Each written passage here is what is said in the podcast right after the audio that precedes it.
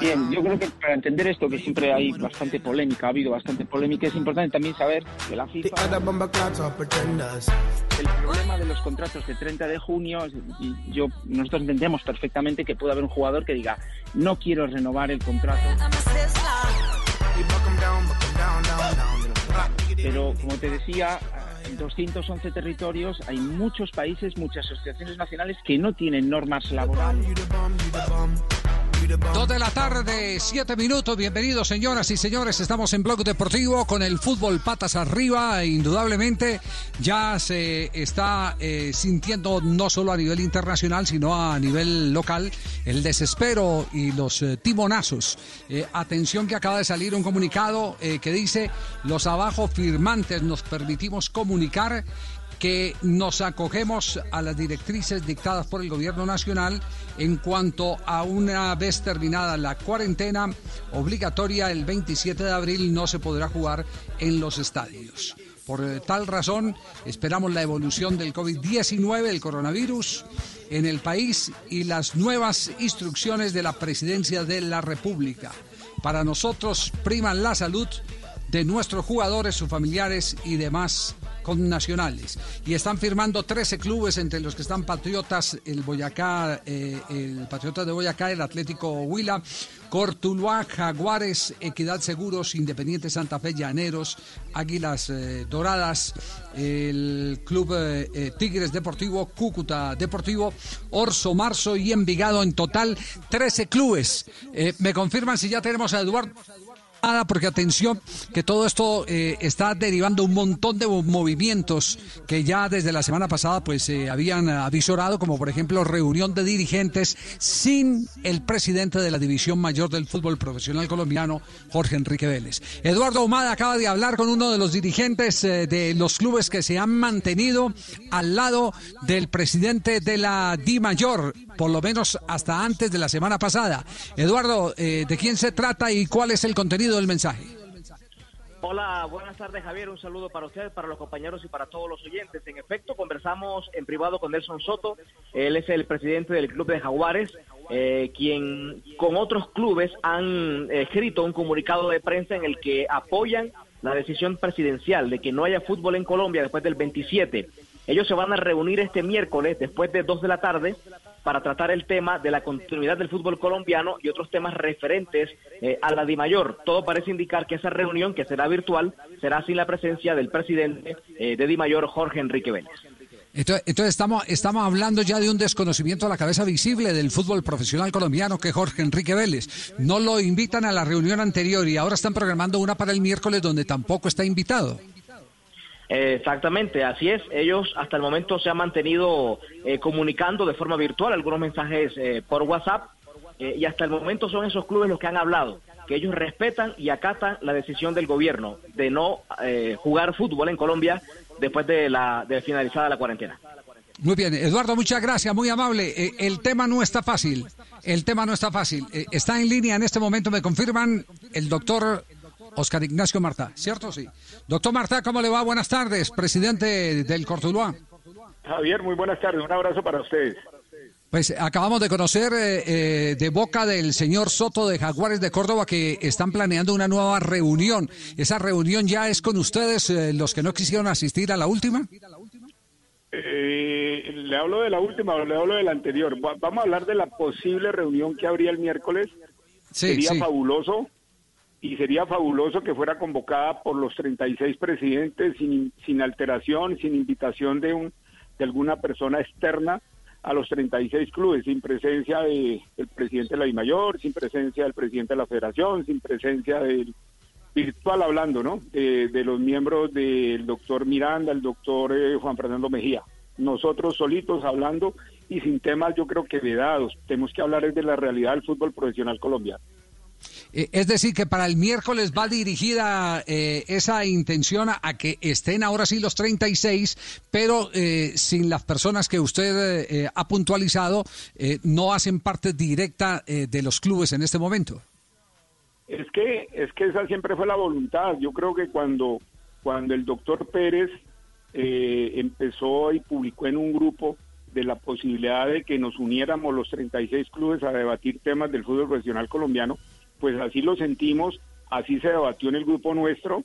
Eh, no nos aceptaron unos, unos, unos puntos en, en la agenda que ya estaba estipulada eh, por ellos, pero nosotros queríamos que se metieran unos temas importantes como el tema de la relación con el gobierno, como el tema económico eh, o garantías que nos podría brindar la federación, como el tema de la mayor el Fondo Social, otros temas. Se tocó, se, metieron otros temas de MediaPro, el VAR, temas de informe de gestión de la Asamblea Ordinaria. Al final aceptamos solamente que se tocaran dos temas, el tema federativo y el tema de mayor. Pero oh sorpresa, yo creo que la prueba reina está ahí, me parece que esos comunicados, respetuosamente lo digo, que han sacado los, los clubes eh, que participaron en la reunión del sábado, me parece que es una mentira muy grande cuando dice que fue eh, como ellos lo plantean en, ese, en esos comunicados. Es muy claro que la invitación le llegó a todos los clubes por parte de Juan Fernando Mejía. Juan Fernando Mejía es un miembro del Comité Ejecutivo de la Federación Colombiana de Fútbol. La intención inicialmente fue muy buena del doctor Pérez. Los 36 presidentes reunidos hablando de fútbol sin la presencia del presidente de la IMAYOR. Y al final de la tarde del viernes nos encontramos con la sorpresa de que la invitación eh, nos la hace eh, eh, una persona que hizo parte de los, de los presidentes como presidente del Cali, pero en este momento no lo es entonces cambió todo y ahí fue donde fue el florero Llorente. Entonces no vengan a decir otra cosa totalmente diferente porque la prueba está muy clara que la invitación, eso se llama, yo tengo aquí el, el dato, se llama detalle del evento, encuentro de clubes del fútbol profesional colombiano, invitación de Juan Fernando Mejía al Zoom. Entonces, ¿de qué están hablando? no sean mentirosos. Y ahora, y, ahora están negando que, que no fue Juan Fernando Mejía el gestor, entonces. Pues si quieres yo le mando la prueba, ¿sí? Se la puedo mandar inmediatamente donde está muy claro el listado de los presidentes y me imagino que lo hicieron de buena intención, pero la buena intención era que nos empezáramos uniendo nosotros los 36, ¿sí? por una cordial invitación del doctor Pérez, nos pareció muy generosa, muy importante, muy transparente, y que se comunicó con el doctor Méndez y se fueron cuadrando las cosas y al final todos estuvimos de acuerdo. Pero oh, sorpresa, cuando llega la invitación, esperábamos que, el, el, Zoom o cómo se llama, el sistema Zoom proviniera del, del Atlético Nacional. Ya, eh, eh, eh, este, este llamado para el próximo miércoles permitirá el ingreso de ustedes que fueron renuentes en la anterior reunión, pero con su valija completa, es decir, con los temas que inicialmente habían propuesto. Nosotros no fuimos renuentes, simplemente que la invitación provino de otro lado. Entonces, seguiremos con la mentalidad abierta, con el corazón dispuesto, con las ideas positivas a encontrar soluciones, pero como le digo, originalmente los 36 presidentes de clubes, no los gerentes, no segundos mandos, es los presidentes de clubes o si algún presidente no, no asiste y va el dueño, pues perfectamente me parece que es válido. En algún momento nos reuniremos esos mismos 36 con el presidente de la federación de manera virtual, en cualquier momento nos reuniremos con con los miembros del comité ejecutivo de la federación. En cualquier momento nos reunimos con el presidente Vélez, pero yo creo que lo inicial y lo sano somos nosotros. Ya, eh, leyendo entonces eh, esto como, como si fuera un documento, la letra menuda todavía no es clara eh, sobre la intención de Juan Fernando Mejía. No, no sé me imagino que con muy buenas intenciones, otros le pondrán otras intenciones de que está haciendo campaña para algo. Yo no se la estoy colocando, simplemente de que no fueron claros, éramos los 36 presidentes y, y sin el presidente de la, de la, de la DIMAYOR. Y después veo que hay un orden del día, que todos tuvimos la por el presidente el doctor Vélez y de pronto lo hicieron por otras personas. Yo espero que la voluntad de los de los de la mayoría porque es que ahí hay una mayoría muy clara y no es como, como el doctor Camacho dice que el grupo de nosotros no es representativo. Representativo son 13 personas. Yo creo que eso es representativo para cualquier institución. Representativos son ellos y tienen una mayoría donde la mayoría son los equipos chicos, no como han querido menospreciar. La mayoría son los equipos chicos. Equipos grandes solamente hay 5. Y si, y si ellos dicen que son 25, pues haga la resta. Los otros se llaman chicos. Entonces, eh, eh, no entendemos por qué apareció de la noche a la mañana el doctor Mejía, con quien tengo una muy buena relación, pero yo creo que habíamos sido muy claros y la, convocatoria del doctor Pérez había sido muy transparente y muy clara. Doctor Martán, con el saludo cordial, eh, ha dicho el presidente de la Equidad, Carlos Mario Zuluaga, eh, que Jorge Enrique Vélez debe renunciar por dignidad. Se lo dijo a, nuestro compañero Cristian aquí en Blue Radio eh, durante el fin de semana. ¿Cuál es el pensamiento suyo? ¿Usted cree que Jorge Enrique Vélez también debe renunciar por dignidad?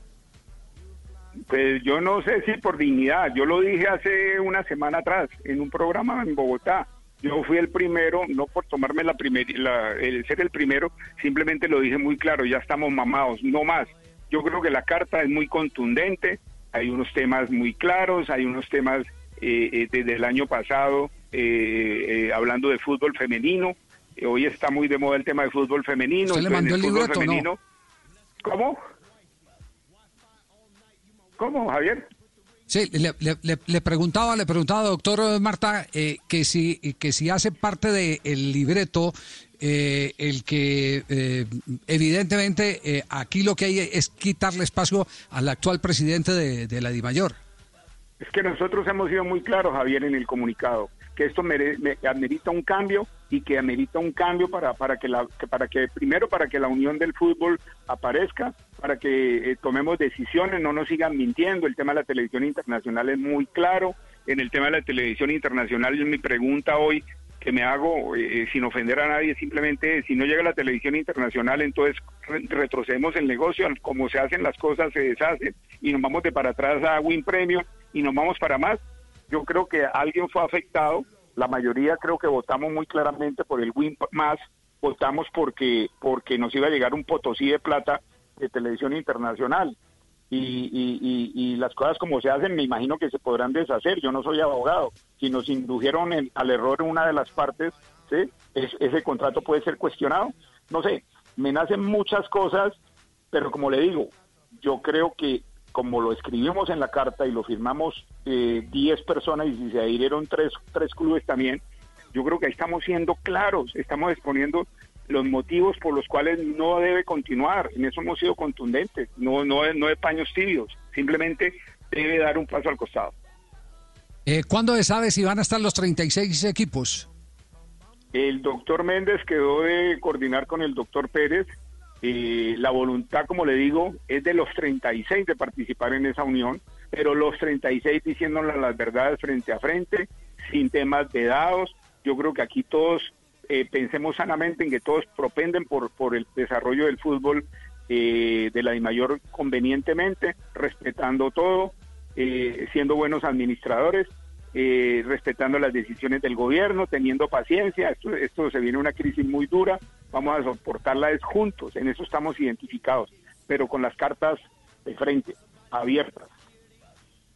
Perfecto, doctor Marta, gracias, muy amable por la confirmación de esta noticia que anticipamos que miércoles podría ser la reunión de los 36 clubes sin presidente de Di Mayor y sin presidente de federación, es decir, los eh, presidentes de los clubes o propietarios en su defecto de los clubes. Muy amable, gracias por atender a Blog Deportivo. Un abrazo, feliz tarde, Javier. Gracias, muy amable. Oscar Ignacio Martá, eh, hago, hago una pregunta. Eh, ¿Alguien tiene el documento de alguno de los clubes eh, que estuvieron en la reunión del viernes y que han estado hablando que el, movimiento fue expresamente de los equipos y no de un miembro del comité ejecutivo? Pregunto, pregunto por Medellín. Sí. Sí, señor. El, comunicado de Atlético Nacional que lo enviaron hoy en la mañana y que dice... A ver, ¿qué dice el comunicado de Atlético Nacional? En atención a la reunión efectuada el día 11 de abril a las 14.30 horas de nuestro país, nos permitimos informar lo siguiente.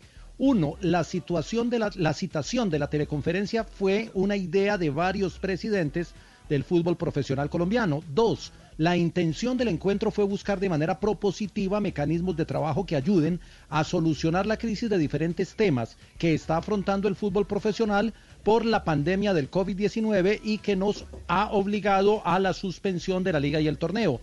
Tres, en la reunión participaron de manera voluntaria los presidentes de 25 clubes del fútbol profesional colombiano Cuatro, respaldamos y ponderamos las medidas tomadas por el presidente de la República, Iván Duque Márquez, para prevenir la expansión del COVID-19 en nuestro país y por lo tanto acatamos de manera responsable el aislamiento preventivo obligatorio. Por último, invitamos a todos los involucrados en el desarrollo de las competencias, clubes, futbolistas, cuerpos técnicos, medios de comunicación, hinchas y demás interesados a que trabajemos unidos para superar esta difícil situación que hoy afronta el deporte más popular de nuestro país y que podamos salir fortalecidos después de la crisis. El fútbol profesional colombiano es una familia en donde todos somos parte de ella y donde el único beneficio es que el balón ruede para despertar la alegría que tanto necesitamos en este momento. Comunicaciones y Prensa, Medellín, 13 de abril de 2020. Numeral, yo me quedo en casa.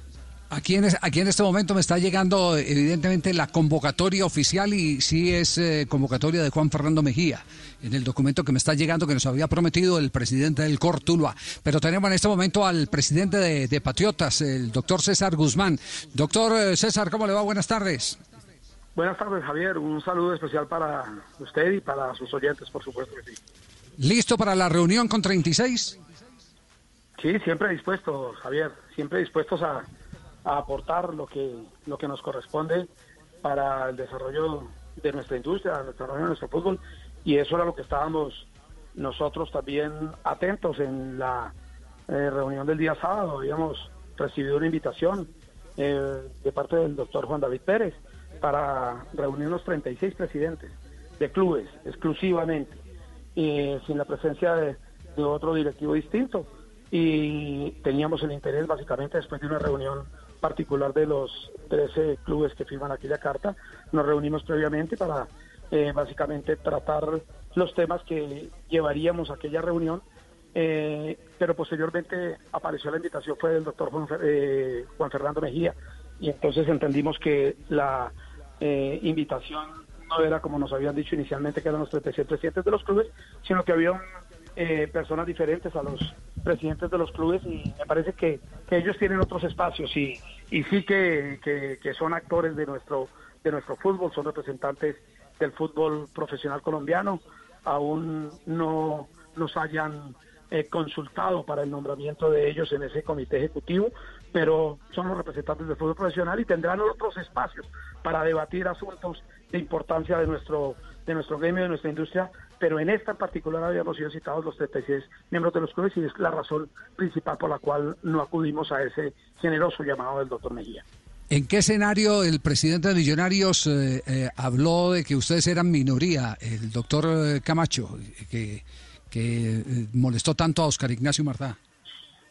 Pues tengo entendido que tal vez que en, un, en uno de los, de los diarios del departamento del Valle del Cauca, tal vez, me parece que en el país, eh, con una con un como con un desprecio por por, por, por, sus por sus colegas por sus compañeros manifiesta que al parecer que, que no somos tal vez clubes sin importancia y, que y que no son los clubes trascendentales los que los que tienen esta esta posición crítica con la administración en relación con algunos asuntos. Eh, ¿cómo, ¿Cómo entender? Porque eh, yo le voy a preguntar esto porque, porque es la misma pregunta que se está haciendo la gente en la calle. ¿Cómo entender el que eh, los clubes que más pierden con todo lo que está pasando, que son los grandes, no son capaces de tomar el, el timonazo, de dar el timonazo? y cuando hablo de grande me refiero a equipos históricos más, más que grandes históricos, porque hay algunos que atraviesan una situación eh, de penuria eh, que, que, uno nunca se imaginó eh, con tanta hinchada, con tanta convocatoria que fueran a vivir. Por ejemplo, por ejemplo el, el, equipo, y, voy a mencionar así, el, el Deportivo Cali. ¿Por qué el Deportivo Cali no está con ustedes? Pues yo le voy a responder, Javier, y se lo voy a responder con, con absoluta tranquilidad y con el mayor respeto por esos clubes, por supuesto que son nuestros colegas y son quienes generan una mayor opinión y quienes generan, por supuesto, interés en la afición en el fútbol profesional colombiano. Son clubes tradicionales y son equipos llamados grandes. Yo se lo voy a explicar. Las diferencias que se tienen con la administración, Javier, básicamente pasan y en gran mayoría por el tema de esos derechos de televisión internacional. Eh, eh, eh, esos derechos de televisión internacional generaron la firma del contrato premium. Acuérdese que la, Asamblea no estaba en el interés inicial de firmar el contrato premium. Habíamos dado la orden a la presidencia de ir a un tribunal de arbitramiento para estudiar otras posibilidades, pero la llegada de una oferta de una televisión internacional que generaba unos millonarios recursos a los clubes. Estamos hablando en su momento hasta de 300 millones de dólares en 10 años, quiere decir 30 millones de dólares al año. Generó ese interés de la Asamblea, ese interés de la Asamblea por, ese, por esos derechos de televisión internacional y por eso fue que se llevó a autorizar la firma del contrato premium previa firma del contrato de televisión internacional. La Asamblea ordenó que se firmara al mismo tiempo los dos contratos justamente por esa inquietud que tenía de que firmando el contrato de televisión premium y no llegar al de televisión internacional eh, eh, generaba un, un, menoscabo en los intereses económicos que pretendía la Asamblea. Entonces, ese, ese, asunto de la televisión internacional es lo que ha generado eh, la, la, la, posición la posición de los clubes que firman esta carta y los clubes que no están de acuerdo con la administración y es entendible, donde esos recursos hubieran llegado, seguramente el presidente, y se lo dije personalmente al presidente Vélez, tendría alfombra roja, alfombra roja porque, porque básicamente era la salvación económica de los equipos. Seguramente el presidente Vélez estuviera almorzando semanalmente en la casa de cada uno de los presidentes, todo el mundo agradecido con él, donde ese contrato de televisión hubiera sido un éxito, pero realmente el contrato de televisión fue un fracaso. ¿Por qué los grandes clubes, como usted lo pregunta Javier, no están en desacuerdo con eso? Y se lo voy a decir claramente. Los clubes que llaman grandes son siete. Los seis de las capitales, Cali, Medellín y Bogotá, o sea, Millonarios Santa Fe, América Cali, Nacional y Medellín y el Junior de Barranquilla. El Junior de Barranquilla es el primero que ha colocado una crítica en ese contrato de televisión internacional. Usted claramente escuchó al senador Fuad eh, en los medios de comunicación haciendo una fuerte crítica a la administración por ese contrato fallido de televisión internacional. Santa Fe, Santa Fe firma la carta, es uno de los que abiertamente está con una posición crítica por por ese tema del contrato de televisión internacional. Entonces nos quedan cinco. Y le voy a decir por qué esos cinco están de acuerdo con la administración. América de Cali, el señor Tulio Gómez fue el que presentó el contrato, fue el que presentó los fondos de inversión, un día llegó a la asamblea y dijo que había conocido a unos señores inversionistas americanos o brasileros que estaban en el interés de comprar los derechos de televisión y fue el que hizo la presentación de ese contrato, llevó al presidente de la DIMAYOR y a la asamblea de la DIMAYOR, a la DIMAYOR, lo introdujo en este contrato por supuesto que él no tiene un interés en hacer una oposición o hacer una crítica del fracaso de este contrato porque él fue el que lo presentó. Independiente Medellín, el señor Raúl Giraldo es máximo accionista del Medellín, es cuñado y socio de Tulio Gómez. Por lo tanto, que estaríamos en el entendido que tampoco estaría en el interés de criticar o de hacer una oposición o de hacer algún reclamo por el fracaso de este, de este contrato, porque es su socio y amigo, amigo del que trajo el negocio. Millonarios y Deportivo Cali, que es por el que usted me pregunta. ¿Cómo le parece a usted que el señor eh, Juan Fernando Mejía y el señor Enrique Cabacho, como miembros de la Comisión de Mercadeo, fueron los asesores del presidente Vélez en este contrato? Inicialmente el presidente Vélez dijo que por no hablar inglés el doctor Camacho era quien lo asesoraba con su inglés en los Estados Unidos y el doctor Mejía lo acompañó en la gran mayoría de los viajes y fueron durante varios meses quienes de la mano del presidente Vélez, estudiaron el contrato, conocieron a los fondos de inversión y llevaron adelante el trámite del contrato que fueron sus asesores, porque los otros miembros de la Comisión de Mercadeo no estuvieron en esa participación de la celebración del contrato. Y Atlético Nacional es entendible, es de la organización Antulia Lule, socia eh, dueña de RCN y de contera de Winsport, por lo tanto no vemos como el interés de ellos por haber sido beneficiarios del contrato premium del canal WIN, eh, que se firma, como les dije antes, a instancias del, de televisión internacional y no entendemos que ellos sean parte de oposición o crítica por esta razón. Entonces, ahí está el respaldo de los cinco equipos grandes al, a, este tema del contrato. Nosotros no tenemos contra el doctor Vélez eh, animaciones personales. Eh, es un hombre querido, es, es, un, es un amigo, es eh, generoso en su trato y comunicación pero este contrato de televisión internacional es que ha llevado la crisis a los equipos del fútbol colombiano y esa es nuestra diseño y esa es nuestra posibilidad de crítica dentro, siempre, Javier, dentro de eh, las posibilidades que la democracia genera de estar de acuerdo o no de las decisiones o de las actuaciones de, los, de los directores de un determinado organismo. ¿Y qué puede pasar el miércoles entonces? El miércoles siempre generando ideas y generando posibilidades. En este momento yo creo que lo importante es, es eh, como les decíamos en la carta, eh, estar en torno a la unidad y no al unanimismo y generar entre nosotros mismos todas las ideas y ser creativos para encontrar las soluciones a esta crisis que está pasando el fútbol colombiano. Pero siempre con el interés de reunirnos con nuestros colegas presidentes, por supuesto que sí, todos muy queridos y todos muy amigos. Pero legal, pero legalmente tiene fuerza de asamblea esa reunión, ¿no? No, no tiene fuerza de asamblea. Mire usted que es una reunión de amigos, una reunión de presidentes, no es una asamblea. No ha sido convocada por la DIMAYOR, concretamente preside el presidente de la DIMAYOR, es una reunión de presidentes y del presidente de la DIMAYOR. Queremos entre nosotros mismos hablar, hablar, decirnos las cosas tal y como las estamos hablando con tranquilidad, quizás manifestar las razones de apoyo del uno o del otro y ser creativos.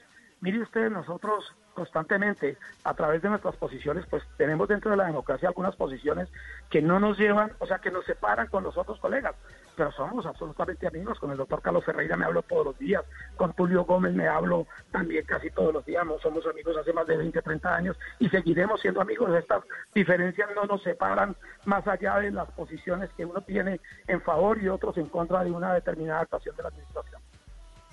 Doctor Guzmán, muchas gracias eh, por eh, su visión sobre los pasos que vienen para el fútbol profesional colombiano después de haberse reconocido en información con el que abrimos Blog Deportivo que el próximo miércoles habrá una nueva reunión y ojalá con los 36 presidentes de los clubes para que unidos tomen las soluciones que corresponden a este momento difícil, a la crisis que está viviendo el fútbol colombiano como la está viviendo también evidentemente la sociedad con el tema del coronavirus, aunque aquí hay que admitir y en eso estoy de acuerdo con usted, que este eh, tema resultó ser el, el, COVID-19 más coyuntural, porque la crisis ya venía desde hacía mucho rato. Un abrazo, muchas gracias. A usted muchas gracias por la invitación. Muy bien, gracias al doctor César Guzmán. Eh, mm, le presento disculpas a todos mis compañeros del programa porque eh, valía la pena establecer que esta es la noticia esta noticia eh, va a eh, tener su desarrollo hasta que se confirmen los 36 equipos y de ahí sacaremos eh, algunas conclusiones. Después de comerciales, pues vamos a estar todos, por supuesto, con el opinómetro montado para dar a conocer su visión y las noticias que tengan alrededor del tema. Estamos en Blog Deportivo, 2 de la tarde, 33 minutos.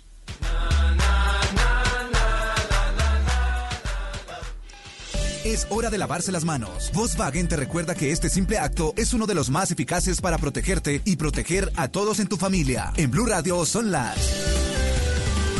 Son las 2 de la tarde, 33 minutos. Este es el único show deportivo de la radio. Blog Deportivo en Blue Radio, la nueva alternativa. Y a esta hora en Blue Radio tenemos recomendaciones e información importante para todos nuestros oyentes. Para Volkswagen, la seguridad es una prioridad en todo momento. Y este es el momento de protegerte de lavarte las manos, de distanciarte socialmente y de tener paciencia. Pero también es la hora de aprovechar el tiempo en familia, de reconectarte y de disfrutar la compañía de los que más quieres. Es un mensaje de Volkswagen. Seguimos con más aquí en Blue Radio. ¿Qué tal una deliciosa torta? Unos ricos pastelitos, unas exquisitas galletas, un pan calientico con harina de trigo, los farallones. Y es rico alimento, suave, rendidora, deliciosa y gustadora. Con el trigo de las mejores cosechas, harina Los Farallones. Calidad y rendimiento inigualable. Trabajamos pensando en usted. Debo enfrentarme con un animal que se cree invencible, que quiere poner el país a sus pies. Y estoy dispuesta a arriesgar mi vida si es necesario. Voy a vengarme del demonio que destruyó nuestras vidas. Voy a acabar con Guillermo León Mejía. La venganza de Anadilla. Gran estreno próximo miércoles a las 8 y 30 de la noche después de Noticias Caracol. En Samsung sabemos que quieres una solución inmediata en tu camino. Por eso cuentas con Smart Service, un espacio en los principales almacenes del país donde encontrarás especialistas que te ayudarán a resolver tus dudas. Visita nuestra página web y encuentra el más cercano. Para nosotros cada solución es única como tú. Samsung.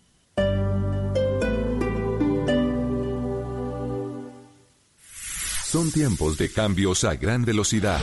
Ahora la humanidad habla de teletrabajo, compras en línea, conciertos por internet, banca virtual, emprendimientos y ciudades inteligentes.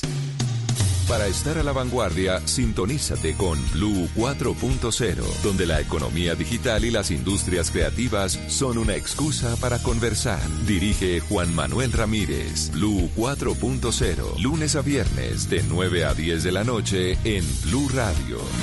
La nueva alternativa. Quédate en casa. En Droguería Alemana te llevamos todo lo que necesites. Llámanos al 411-1010. Droguería Alemana. Siempre pensando en tu salud. 411-1010. Hangouts, Zoom, Teams. Ahora está de moda reunirse virtualmente. Pero ¿cómo hace de falta una reunión entre amigos para una buena tardeada? Por eso vamos a reunirnos en Blue Radio para La Tardeada. Una reunión para conversar, compartir y volvernos a encontrar. Reunámonos esta tarde en Blue Radio para La Tardeada con Juana Uribe, Juan Esteban San Pedro, Juan Esteban Costaín, Hernando Paniagua, Dago García y Jorge Alfredo Vargas. De 5 a 7 de la tarde, Blue Radio, la nueva alternativa.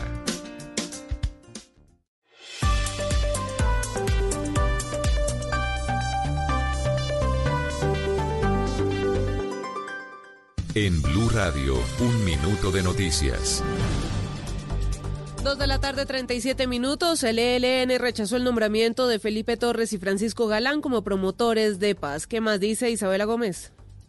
El Comando Central del ELN asegura que Francisco Galán y Felipe Torres están inhabilitados para realizar labores de acercamientos con esa guerrilla, pues explican que son, cito textualmente, funcionarios nombrados por el gobierno colombiano y no son funcionales a sus planes. Agregan que ven como muy positiva la iniciativa de la Comisión Facilitadora Civil de reactivar una salida al conflicto con el gobierno nacional, pero manifiestan que el gobierno y las Fuerzas Armadas, a cambio del anuncio del cese al fuego unilateral, intensificaron las operaciones militares y realizaron pronunciamientos desobligantes. Frente al pronunciamiento de esta guerrilla sobre Torres y Galán, desde la oficina del Alto Comisionado para la Paz aseguran que estas personas no son nombradas como gestores del ELN, sino más bien son promotores nombrados por el gobierno para adelantar acercamientos con todos los grupos armados y no solo con esa guerrilla.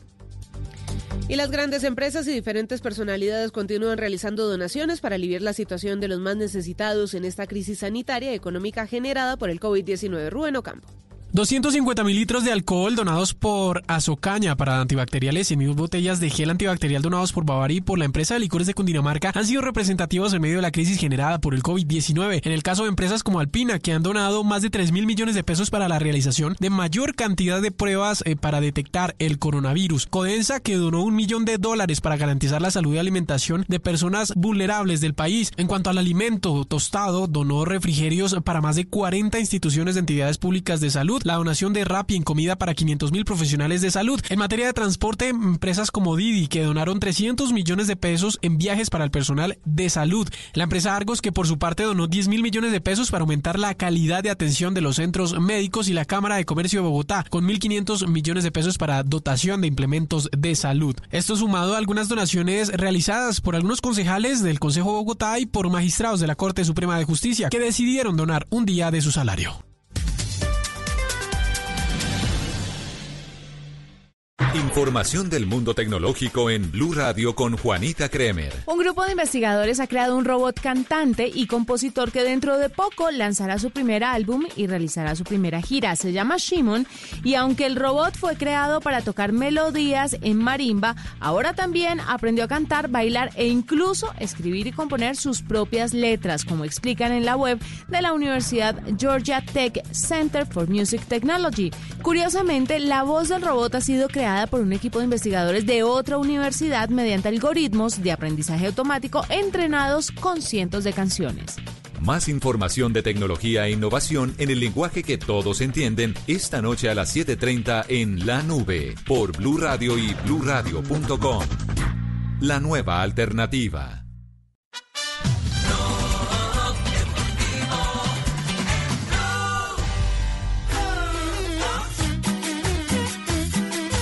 Las 2 de la tarde, 40 minutos. Este es el único show deportivo de la radio. En casa, quédate en casa. Blog Deportivo. Hola Ricardo, buenas tardes. Un abrazo. Hola, Javi, buenas tardes. Hola, hola, buenas tardes a todos los oyentes desde casita compartiendo esta tarde de Blog Deportivo y bueno, escuchando a los, a los presidentes que, confirman y, dan la noticia a esta hora. Sí, eh, ¿le huele que es movimiento para eh, sacar a Vélez? Pues me, huele que es un, golpe a la autoridad, fundamentalmente. Si usted está convocando a una reunión, si usted está invitando a una fiesta y a la fiesta no, no, no, es invitado el que ha presidido eh, eh, una organización, en este caso la de Mayor, pues obviamente es porque eh, pretenden no, no, no, tenerlo más en, el epicentro. Y yo le, yo le aporto un detalle o una suma a, toda esta problemática, a todo este escenario. Hablando con, con dirigentes de junta y directiva de uno de los equipos en Colombia que están a esta hora, ese, ese equipo está en reunión virtual, en comité virtual me dice, mire, eh, a todos estos dramas que estamos viviendo, súmele que a la fecha se están perdiendo entre unos mil o unos mil doscientos millones de pesos mensuales solo por no jugar al fútbol. Y que de ahí hay otra cantidad de implicaciones. Mejor dicho, que los males siguen apareciendo, Javier. Sí, sí, pero como no tienen colchón porque el colchón lo, esperaban de los recursos que habían prometido, pues ese, ese es el, origen de esta aguda crisis. Eh, atención, eh, que hemos hecho todo el esfuerzo eh, porque, porque no queremos, y este digamos que es casi que un sello de la filosofía de Blue Radio, de escuchar las dos versiones. Las dos caras de la moneda. Hemos llamado, hemos llamado, ¿qué me dice de Tibaquira? Las dos caras de la moneda. Las dos caras de la moneda, exactamente. Eh, hemos llamado al presidente de Millonarios, lo hemos convocado para, para que esté aquí en el programa, pero hemos recibido contundente respuesta del presidente de Millonarios. ¿Qué ha dicho el doctor Camacho? Eh, muy sencillo, don Javi, es yo no voy a entrar en un juego de niños. Yo no voy a entrar en un juego de niños. Sí, señor. Eso ha dicho el, presidente del conjunto de los millonarios. Bueno, por los lados de la ciudad de eh, Cali, Joana, ¿Hay alguna reacción oficial con documentos, pronunciamiento? Bueno, lo primero es que, por ejemplo, en el, caso de la reunión que se hizo con los presidentes, el América de Cali sí se pronunció. Hace algunos minutos sacó un comunicado en el que expresa que estuvieron en esa teleconferencia y que, bueno, ellos están en este momento de manera propositiva tratando de solucionar el tema. Por los lados del Deportivo Cali no hay una referencia sobre, sobre este caso de la reunión que ha citado Mejía. Sí, y aparte de Atlético Nacional, J, por los lados de Independiente Medellín. Sí, señor, un comunicado de prensa eh, en los mismos términos que el que leí de Atlético Nacional. Terminan diciendo que eh, apoyan a la decisión del presidente, que van a, estar eh, trabajando por el bien del fútbol colombiano, pero es básicamente el mismo contenido que leímos de Atlético Nacional. Sí, aquí el profeta de todo esto se llama Fuad Char, fue el que pronosticó todo este desenlace difícil que estamos viviendo, pero, pero yo, sí. Claro. Es que Fuad, Fuad, Fuad es un profeta ya, ese man se la pilla toda, ese man sabe todo, todo, todo, ese man, yo no con ese man, man, man es premonitorio. Sí, pues, eh, pues, por lo menos todo lo, todo lo que anunció se le ha venido dando a, a Char. Pero, hay, pero ¿hay algún pronunciamiento oficial de Junior? No, don Javi, no hay ningún pronunciamiento oficial de Junior. Eh, hemos tratado de indagar con directivos. Lo único que pudimos averiguar es que, por supuesto, ellos no estuvieron en la reunión del fin de semana, en esa reunión virtual, y todavía aún ni siquiera me confirman si van a estar en la del miércoles. Ya. Faustino Asprilla, ¿cuál es el pensamiento de lo que ha escuchado en este arranque del programa, Tino? Buenas, buenas tardes, ayer. Un saludo para usted y para todos los compañeros, todos los oyentes. No, que definitivamente cuando falta plata todo el mundo se enloquece.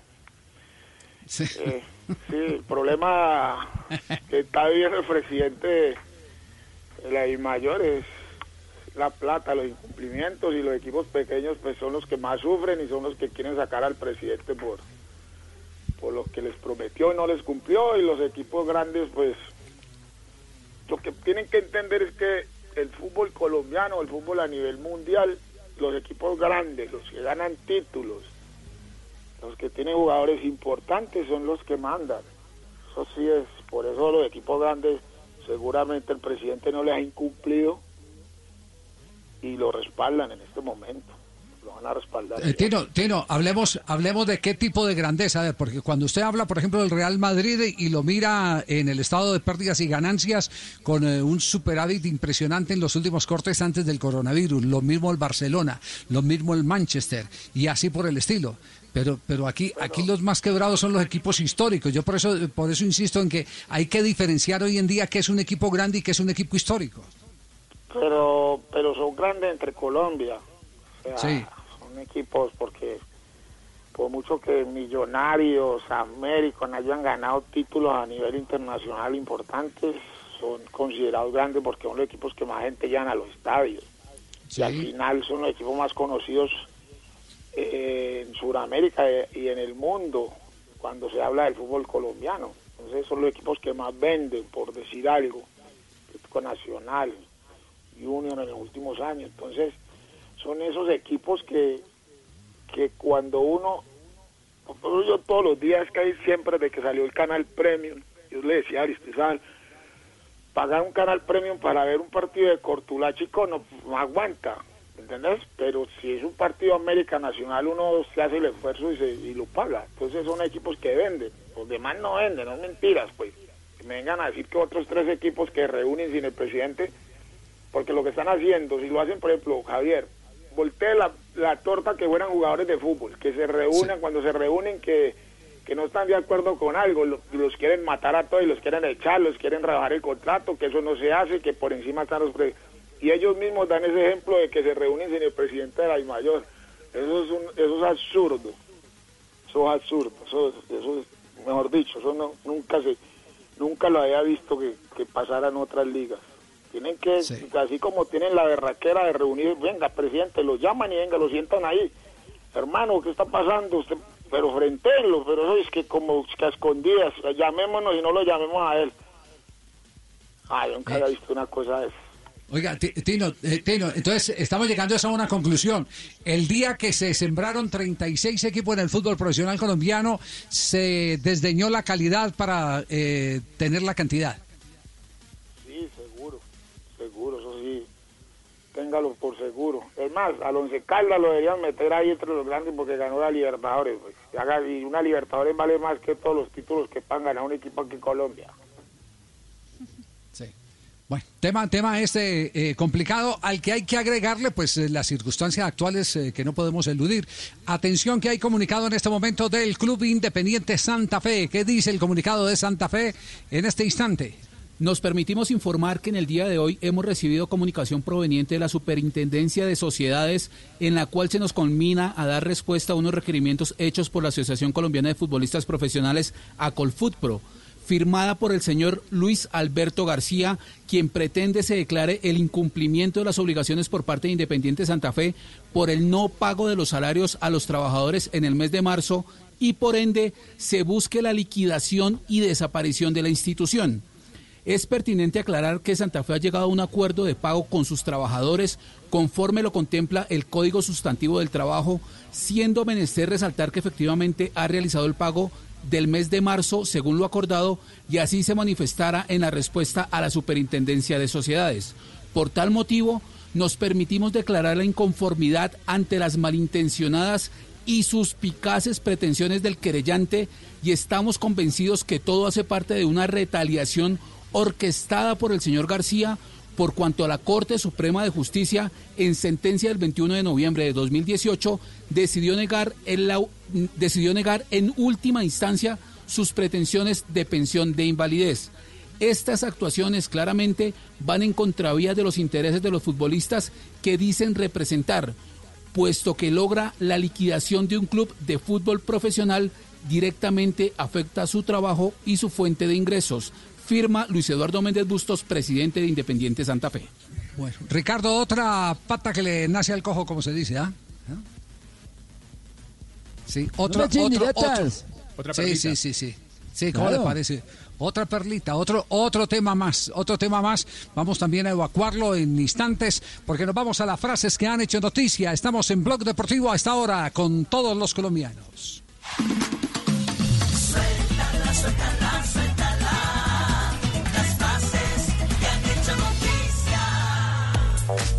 Son las 2 de la tarde, 50 minutos. Este es el único show deportivo de la radio. Las frases que son noticia. Carlos Dariño, médico deportivo de La Coruña. Pasar eh, del fútbol al coronavirus es pasar de Disney a la guerra. Aurelio de Laurentiis, el presidente del Napoli de Italia, dice lo siguiente, trabajamos para un regreso rápido, pero seguro del fútbol. La siguiente frase la dijo Ross Brown, directivo Ah, de la FIA, sobre el Mundial de la F1. Hola, mi querido Tibaquira, ¿cómo está usted, don Javier? Buenas tardes. Hola, Como les decía, el La directivo de la FIA... Sí, señor, estamos aquí encaletados. La vaquita en la finca y yo acá. Ross Brown, directivo de la FIA, dijo, no hemos tenido un ganador más allá de los tres grandes equipos desde hace mucho y eso no es lo ideal. Juego limpio, por favor, señores. Juan Antonio Pizzi, entrenador argentino, dijo, el estilo Barça es el más que se adapta al éxito.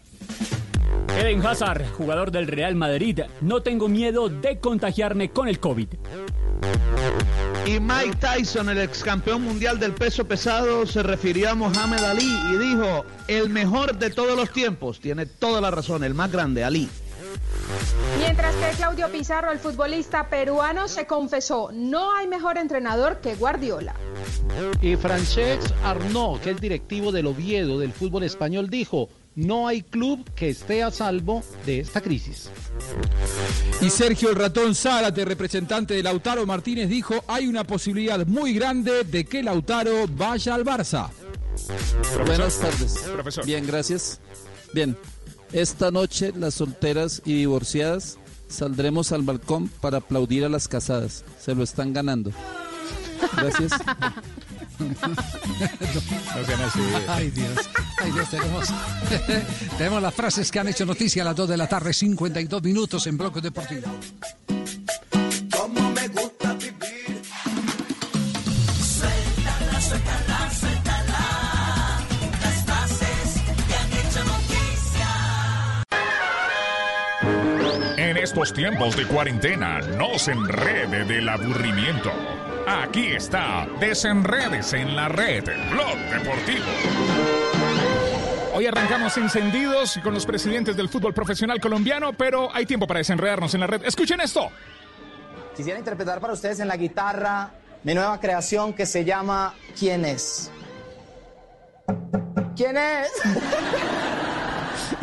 Siempre hay tiempo para desenredarnos. En estos tiempos de cuarentena, no se enrede del aburrimiento. Aquí está, desenredes en la red, Blog Deportivo. Colombia está de moda. Pa' pensar, pa' vivir. Quiero café. Pa' actividad y pa' sentir.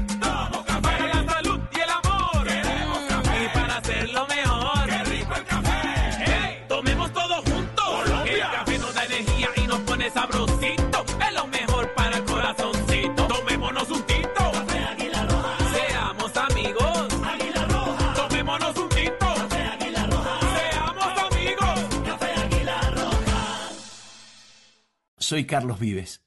Estamos pasando por una emergencia nacional que requiere el esfuerzo de todos. Quiero sumarte a Colombia Cuida a Colombia, una iniciativa que canalizará la ayuda a aquellos que más lo necesitan. Síguenos por arroba Colombia Cuida Colombia en Facebook e Instagram y arroba Cuida Colombia en Twitter. También puedes inscribirte como aliado, como voluntario o como donante. Vamos Colombia, seamos un país unido para sanar. Domicilios larebaja.com. Hola, soy tu mensajero de la rebaja Droguerías y Minimarkets. Por tu seguridad, quédate en casa. Nosotros llevaremos tu pedido. Más información en domicilioslarebaja.com. Blog Deportivo en Blue. Son las 2 de la tarde, 54 minutos. Escuchas Blog Deportivo, el único show deportivo de la radio, arrancando semana después de Semana Santa. Aquí estamos, al aire, desde casa. I am going to pray to you. Está viendo la foto, está viendo la foto de Falcao García con la familia Tibaquira. Sí, Sí, usted lo puede describir Javi. para los oyentes de blog. Linda, linda foto. Qué linda foto Sí. en familia, Mari. Eh, y, Sí. la, y la noticia que nosotros eh, habíamos adelantado a través de Blog Deportivo, eh, el nuevo bebé de Falcao. Tengo, tengo chisme Hola. que no está, eh, tengo chisme que no, No, está no, ahí. no, pero a ver, no ha descrito la foto. Marina tiene más sensibilidad. Describa la foto usted, Marina, por porque Tibaquira no. Sí, sí, foto sí. en familia. La foto, la foto está con las tres niñas vestidas igualitas, divinas, en una fila, como si fuera estuvieran en una, en una, sí, pues una fila normal. Está Lorelei al comienzo de la fila, con, mostrando la barriga que tiene, que está muy linda, muy ya, pues imagino que ya para cuatro meses ya se le ha salido bastante barriguita. Y eh, al lado de las niñas está el tigre Falcao García con una sonrisa que nota que está eh, en plenitud de felicidad al lado de sus niñas y al lado de- del que viene en camino. En orden, exactamente. en orden que- de nacimiento las niñas y el mensaje Claro. lindo. Gracias Jesús por tu amor y gracias. Felices Pascuas. Hola. la- Les, les ha, les ha faltado lo más importante, que la, la barriga de Lorelei está al descubierto. Exactamente. Sí, sí, sí. Estoy, re- estoy resultando Y a más mí me dijeron yo. que es varón, ¿eh? Y, Fal- y Y Fal- Falcao ¿cómo, está- cómo, Juanjo? Y Falcao, y Falcao le tiene la mano en la barriga. Hola. Sí. Sí. Hola, ¿Qué pasa, Javi. Sí, Hola, ocurre. Javi. Yo, yo, yo dar noticia, ¿eh? yo ser Eso, eh, eso, primi- eso. primicia A ver. de decir Sí. que el gran goleador colombiano Goleador. iba a ser, iba a Goleador. ser Goleador, papá, ¿eh? goleador. Sino que eh, nosotros dimos pistas al principio para que la gente Sí. se fuera eh, a- a- a- adelantando a lo que va a pasar, ¿eh? Falca está en casa y la verdad está más contento que el odontólogo de Tibaquirá, ¿eh? ¿Eh? Foto, foto en familia en el césped. Tiene trabajo, en el para, jardín. tiene trabajo para toda la vida. ¿eh? El- Sí, tiene, con ese paciente tiene, ¿eh? No más. ¿eh? el- foto en el jardín de la casa, en el Sí, césped, todas las niñas en orden de nacimiento, No, de no, ya a perdió su turno. No, Eh, ya, per- ya perdió su turno. eh, Ya. Tibaquirá. Es, Sí, es que perdió- está- perdió está- turno. Javi, Sí. Para mí está Sí. más linda la foto que puso Lorelei, aunque son muy parecidas, que la que puso Sí. el tigre. Porque Oye, es pro- prácticamente propós- igual, pero pero están dándose un besito Lorelei con Falcao. Bueno, pero a propósito del tema de Falcao, otra vez se sacudió hoy que se van, que tienen una oferta, que es Así el es. doble, que esto y que lo otro, ¿no? ¿Qué, qué es lo Sí. que hay oficialmente del tema de Falcao? ¿Lo puedo decir yo? ¿eh? A ver. Pues, Bueno, que Falca, eh, Javi, Javi, el- el- el- hay un equipo, Al Al Hilal, doblaría sueldo de Falca al Galatasaray, ¿eh?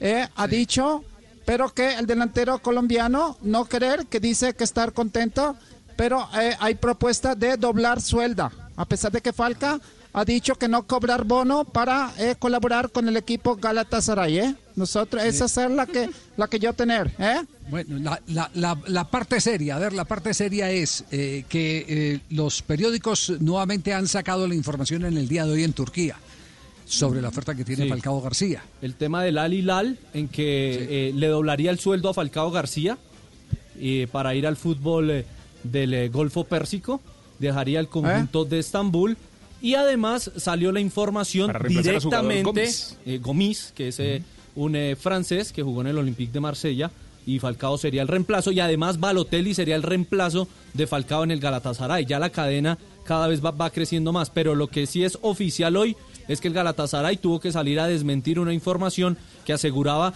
que el técnico eh, Fatih Terim había dado eh, el ok a la gerencia para traspasar a todos los jugadores internacionales, solo dejando al arquero Muslera, a lo que calificaron como una información falsa en Hablan, el Twitter oficial. hablan, hablan de un sueldo anual para Radamel Falcao García de 10 millones de euros, según indicó la prensa turca. Eh, pero es una noticia sin confirmar, eh, por lo menos hasta este momento la está desmintiendo el club y el mismo Falcao el otro día también la había desmentido, entonces creamos en las fuentes no oficiales crea, que son ¿eh? el club. Ah, ¿cómo? Yo, yo no crea que Balotelli llegara acá, ¿eh? Eso es más ¿No cree? fácil que llegue consignación de gallega primero, ¿eh? Ah, sí. No crea, no, Muy bien. no crea, ¿eh? Nada. De la tarde, 59 minutos. Eh, el chicharrón, eh, porque aquí son las dos caras, ya leímos el, el, eh, balance eh, que ha hecho eh, sobre el requerimiento de la Superintendencia de Sociedades, el boletín de prensa de Independiente Santa Fe, donde se indica que hubo mala fe de Luis Alberto García por haber perdido ante la Corte Suprema de Justicia la casación después de que le negaron una pensión por invalidez. Eh, el director de, de la Asociación de Futbolistas, el Pucho González, está con nosotros y quisiéramos saber si tiene alguna opinión en particular sobre lo que ha manifestado Independiente Santa Fe en su comunicado. Doctor Puche, ¿cómo le va? Buenas tardes. Bueno, Javier, buenas tardes. La verdad, pues, no. Yo le puedo decir que, que la posición de la asociación es clara.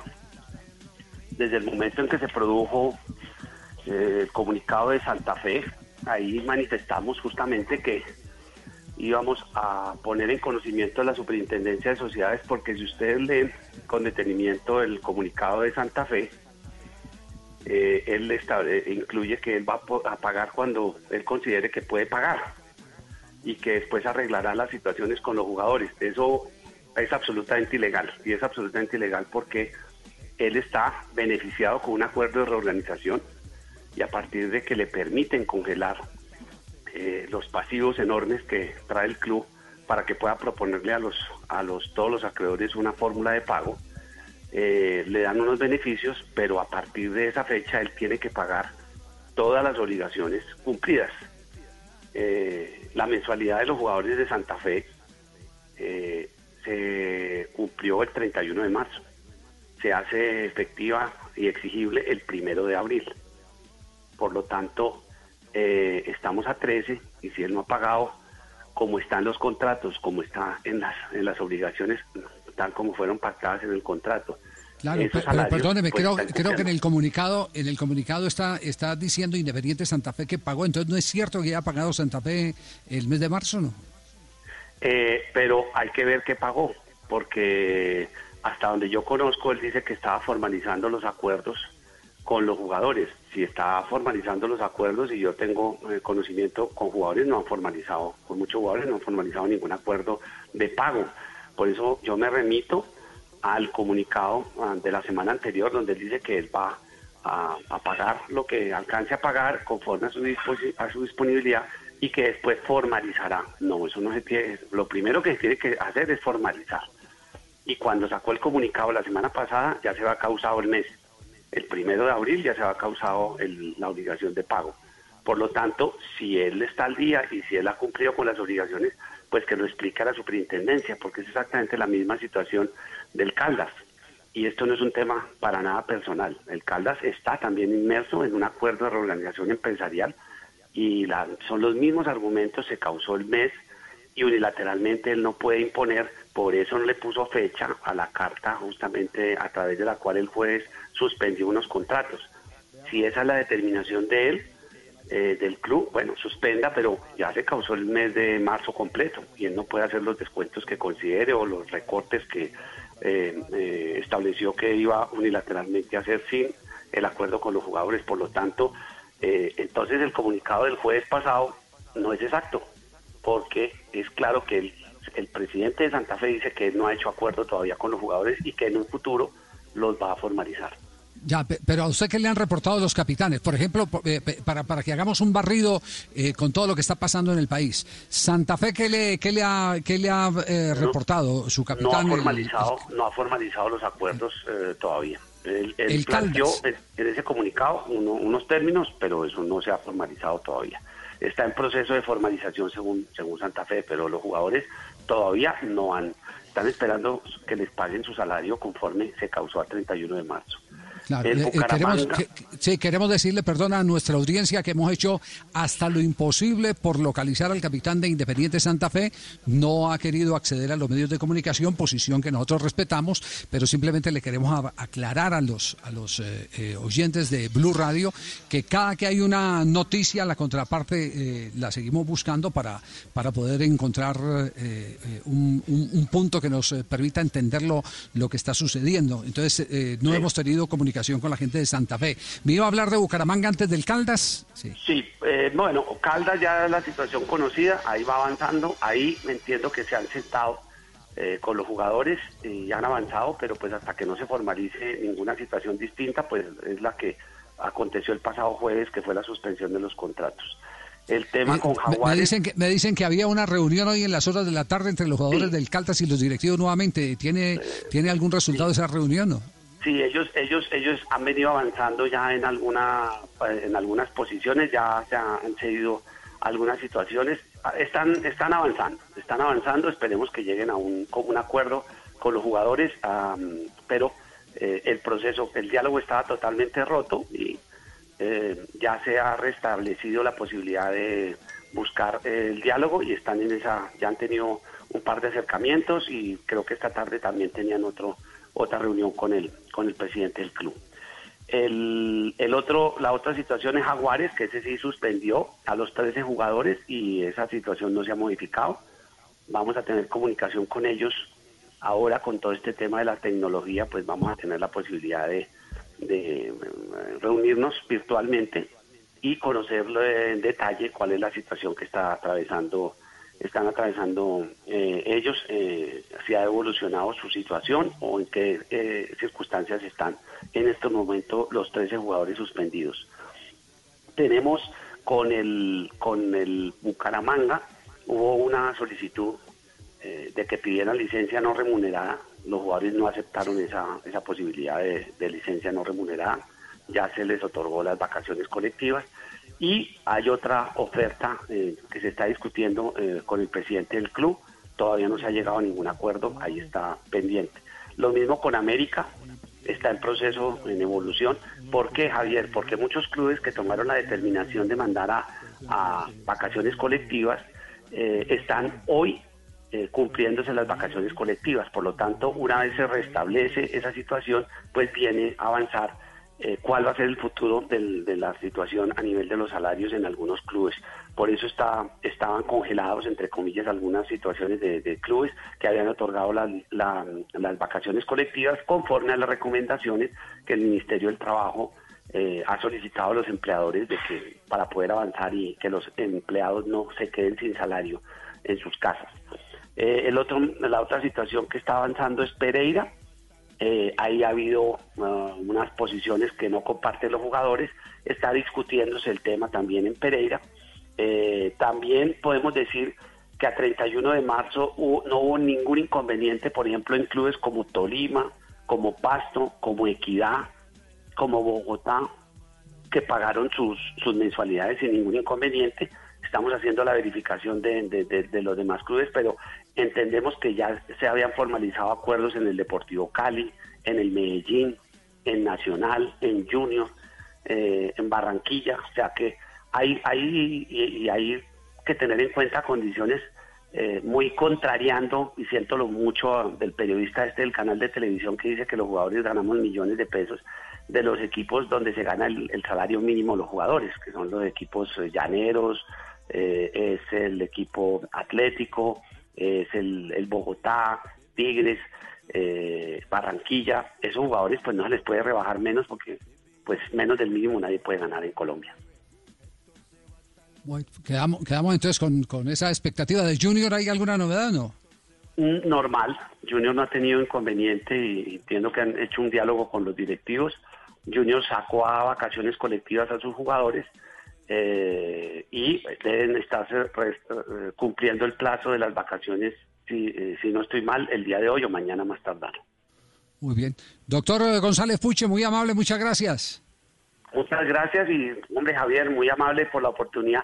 Esto no es un tema personal, que lo firme Luis Alberto García no quiere decir que sea a título personal. Ahí dice que es la Asociación Colombiana de Futbolistas Profesionales, no es Luis Alberto García y eso lo, lo anunciamos desde el momento en que se adoptó la determinación unilateral de parte de Santa Fe. Nosotros lo anunciamos, dijimos que íbamos a ir a la superintendencia, al ministerio y a donde sea necesario para cuando consideramos que se está incumpliendo alguna norma, pues que las autoridades que inspeccionan, vigilan y controlen determinen si es verdad o no es verdad eh, y por eso lo han requerido a Santa Fe y tendrá que dar las explicaciones, no a nosotros, a la superintendencia de sociedades. Muy bien, 3 de la tarde, 8 minutos. Gracias. La actualidad, ¿cómo está el panorama laboral? ¿Esto se parece al- en algo a lo que vive Argentina o no, eh, Juanjo? A ver, Javi, eh, la verdad- en esta hora del programa. Eh, yo, yo veo dos cosas. Primero, una falta de conocimiento o de reconocimiento hacia la autoridad, es decir, juntarse los clubes y no convocar al presidente de la DIMAYOR, evidentemente hay un problema de fondo. Pero más allá de todo, yo veo allí un- una pulseada entre equipos chicos y equipos grandes, ¿no?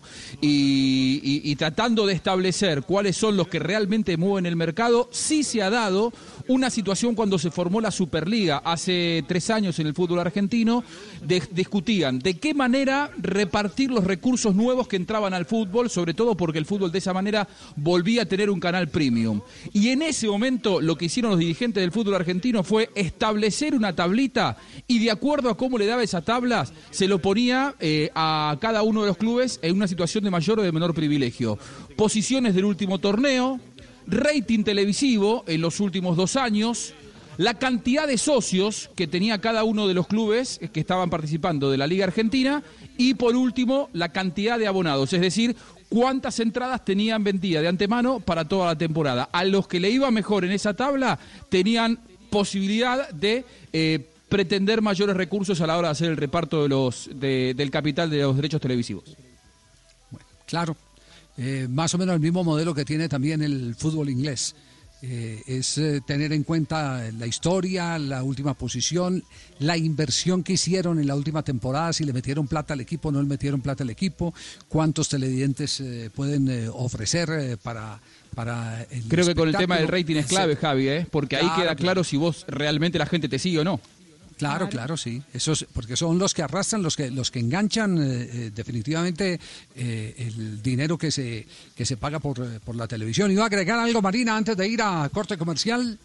No, Javier, exactamente eso, lo de los clubes ingleses que a propósito pues hay que decir que, que en ese momento pues eh, todos están de acuerdo y todos se han puesto de acuerdo. Lo que queda clarísimo en el fútbol colombiano, a mi modo de ver, es que la crisis y la pandemia lo que ha hecho es simplemente como un eh, eh, catalizador de todo lo la crisis que ya venía, porque eso no pueden decir ahora que es que empezó por, por todo eso, eso ya venía desde antes y ayuda el tema de la crisis eh, por la pandemia. Bueno, nos vamos a un corte comercial, 3 de la tarde, 11 minutos. Estamos arrancando semana, el fútbol colombiano. Atención, la noticia es que tendrá cumbre el próximo miércoles y que ya serán los 36 equipos los que se puedan sentar para eh, poder establecer eh, el eh, recorrido el derrotero que los encarrile nuevamente como una entidad sólida, sin divisiones, sin cismas, pero vuelven e insisten que no quieren absolutamente ningún representante de la directiva actual, ni al presidente de la DIMAYOR, ni al miembro del comité ejecutivo de la federación, el doctor Mejía, que fue el que los citó a la última reunión, ni tampoco al presidente de la federación, el doctor Ramón Yesur. Así están dadas las cosas. Estamos en Bloque Deportivo. En estos tiempos de cuarentena, no se enrede del aburrimiento. Aquí está, desenredes en la red, Blog Deportivo. A las 3 de la tarde, 12 minutos. Atención, esta es una historia de la vida real. Si está en casa y está con su esposa, no se invente cuentos para salir de casa y menos para hacer cosas que no son. Desenrédese en la red de lo que está pasando en Colombia. Hombre en Cartagena que le tocaba el pico y cédula y salió a comprar la comelona y se desvió en la esquina pa' donde la quería, sí, pa' donde la amante. Y la mujer lo pilló en bola. Llamaron hasta la policía para detenerlo. Esto sucedió en Cartagena, mi gente. Cuídate en la cuarentena, cuídate en el toque de queda y en el pico y cédula. No te vayas pa' donde la quería ni pa' donde la amante. Compra lo que vas a comprar y devuélvete para tu casa. Devuélvete para la casa, 3 de la tarde, Hombre, 13 minutos. Señor. Mira, sigue ese consejo, sígalo. Eh, yo soy soltero, don Javi, tranquilo, no hay problema. no Ah, sí, que- ah, bueno. Los que están casados perdón, por ahora. Aquí el único show deportivo de la radio. En estos tiempos de cuarentena, no se enrede del aburrimiento. Aquí está, desenredes en la red, Blog Deportivo. 3 de la tarde, 13 minutos con pintura Zapolín. Vamos a pintar esto. Sebastiana, ¿cómo estás? Hola, querido tipo Akira, pues mira cómo los extrañaba tanto. Ya está, ya está, ya estaba ¿Cómo le perdiendo el de toque, sí. fin de semana, sí. Pintando, pintando la casa con Zapolín, puedes ser todo un experto Vamos en a pintar. pinturas. Sí, www.pintaresfacil.com. Pide tu pintura con pintura Zapolín, puedes ser todo un experto, descubre lo fácil que es pintar y decorar. Vuélvete todo un profesional en pinturas. Zapolín, la pintura para toda la vida. Un producto. Invesa. Invesa. Ser soltero.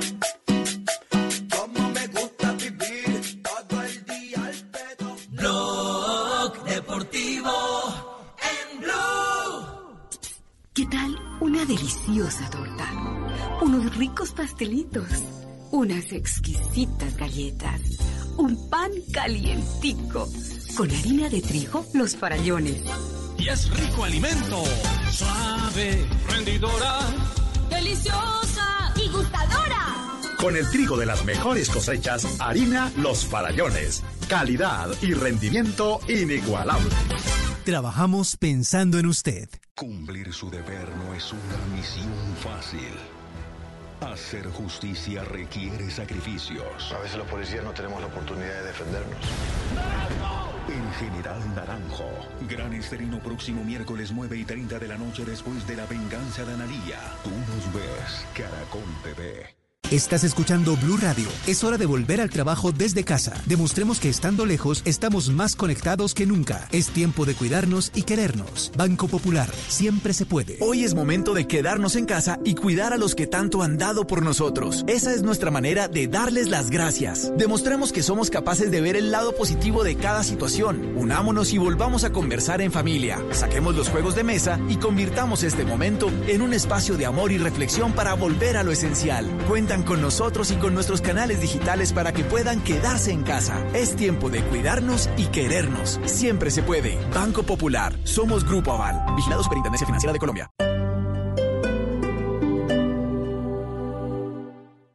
Hoy en Blue Radio. Hola amigos de Blue Radio, les habla Janet Balman y estoy aquí para contarles que me invitaron a un programa que me cae como anillo al dedo. Ja, a mí que casi no me gusta hablar. Así que bueno, despejen esos oídos de la cuarentena. Nos vemos desde las 10 de la noche hoy en Bla Bla Blue. Bla bla blue. Conversaciones para gente despierta. De lunes a jueves desde las 9 de la noche. Por Blue Radio y bluradio.com. La nueva alternativa. Quédate en casa. En Droguería Alemana te llevamos todo lo que necesites. Llámanos al 411-1010. Droguería Alemana. Siempre pensando en tu salud. 411-1010.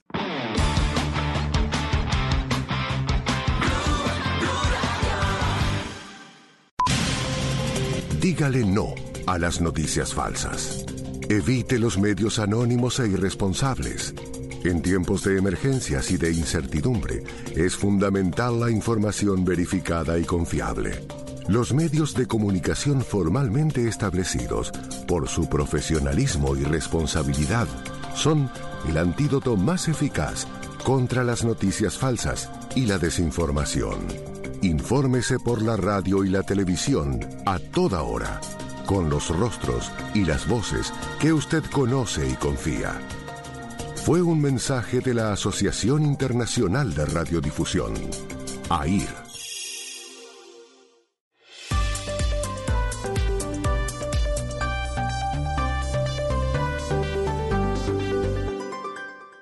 En Blue Radio, un minuto de noticias.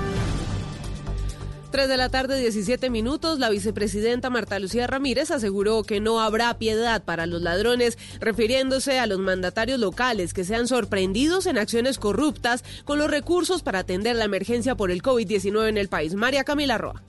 La vicepresidenta Marta Lucía Ramírez aseguró que desde el gobierno y los entes de control serán inmisericordes en la persecución y castigo a quienes están robando recursos o pretendan engañar a las comunidades. Dijo que no habrá piedad para ladrones, usurpadores ni lugar donde puedan esconderse. La secretaria para la transparencia, Beatriz Londoño, aseguró que ya pidieron a los departamentos de Magdalena, Santander Atlántico, Casanares, Sucre, Tolima, Norte de Santander, entre otros, soporte de la contratación por denuncias recibidas.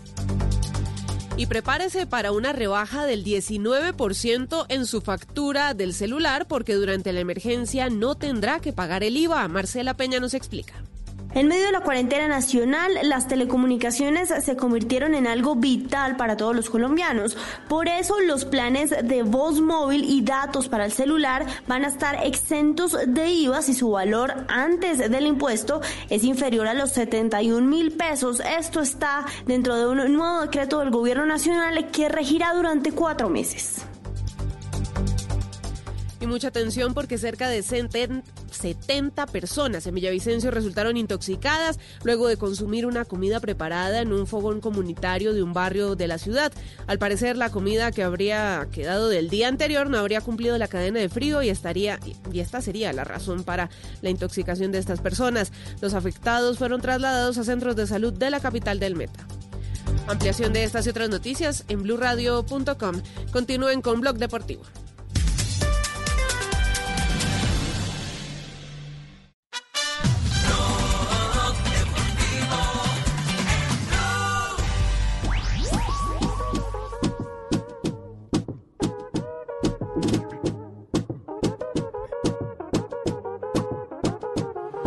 Las 12, los fuimos de roce. Hoy voy a lo loco. Son las 3 de la tarde, 19 minutos. Estás escuchando el único show deportivo de la radio, Blog Deportivo. Bueno, ya todos en casa, si van a salir a mercar, si van a salir eh, a hacer algo o si tienen contacto con alguien, por favor, utilizar tapabocas. Compran el tapabocas, tienen el tapabocas, lo sacan de su empaque, estiran los cauchitos, se lo ponen detrás de las orejas. Ahí está, detrás de las orejas, muy bien. Eh, se tapan la boca y parte de la nariz. Pero cuando estén en Blog Deportivo, por favor, quítenselo para que puedan hablar. Profe Castel, que no lo hemos escuchado todo el programa. Ah, todo, todo ese preliminar parece varillazo, ¿no? No, hay que ser, no, Javi, no, Javi, hay que ser creativo. El memorando es creativo. Todavía está celebrando su cumpleaños el profe Castel, hombre. Ah, está de cumpleaños hoy. Ayer, ayer, Ayer, ayer, Javier. Ah, ya. Uy, Ah, muy bien. Cántale el eh, Happy Birthday to you, Fabito, porque... Gracias, Tiva, gracias. Canté, no, no, escuchando atentamente, Javier, cómo, Sí. cómo ha llegado con, con toda la fuerza telúrica que tiene este bendito eh, virus eh, que ha eh, permeado toda la sociedad y todos los aspectos humanos. Bueno, y el fútbol no puede escapar a eso. El fútbol es una actividad de seres humanos que hace parte de la industria del ocio, que ge- genera mil cosas.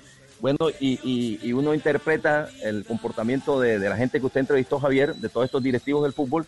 Primero, una clarísima avanzada en la búsqueda de la dejación del cargo del señor Vélez como presidente de la DIMAYOR. Aunque en algún momento de la entrevista se recurrió a eufemismos como los de reunión de amigos y tal, está claro el propósito. Y después, lo que es inocultable también, eh, tras las declaraciones de los directivos, que hay una tensión, hay unos nervios, hay una... Me está angustia. escribiendo, aquí me estoy, me está escribiendo eh, alguien, eh, no, no lo conozco y se identifica como el zorro. Amigo zorro, voy a leer, voy a decir, me dice, ¿ustedes por qué son tan ciegos? ¿Por qué son tan miopes? ¿Ustedes por qué no se dan cuenta que Mejía lo que quiere es ser presidente de Mayor? Bueno, Uy. Pues yo, yo no, yo no diría, no diría eso, amigo zorro.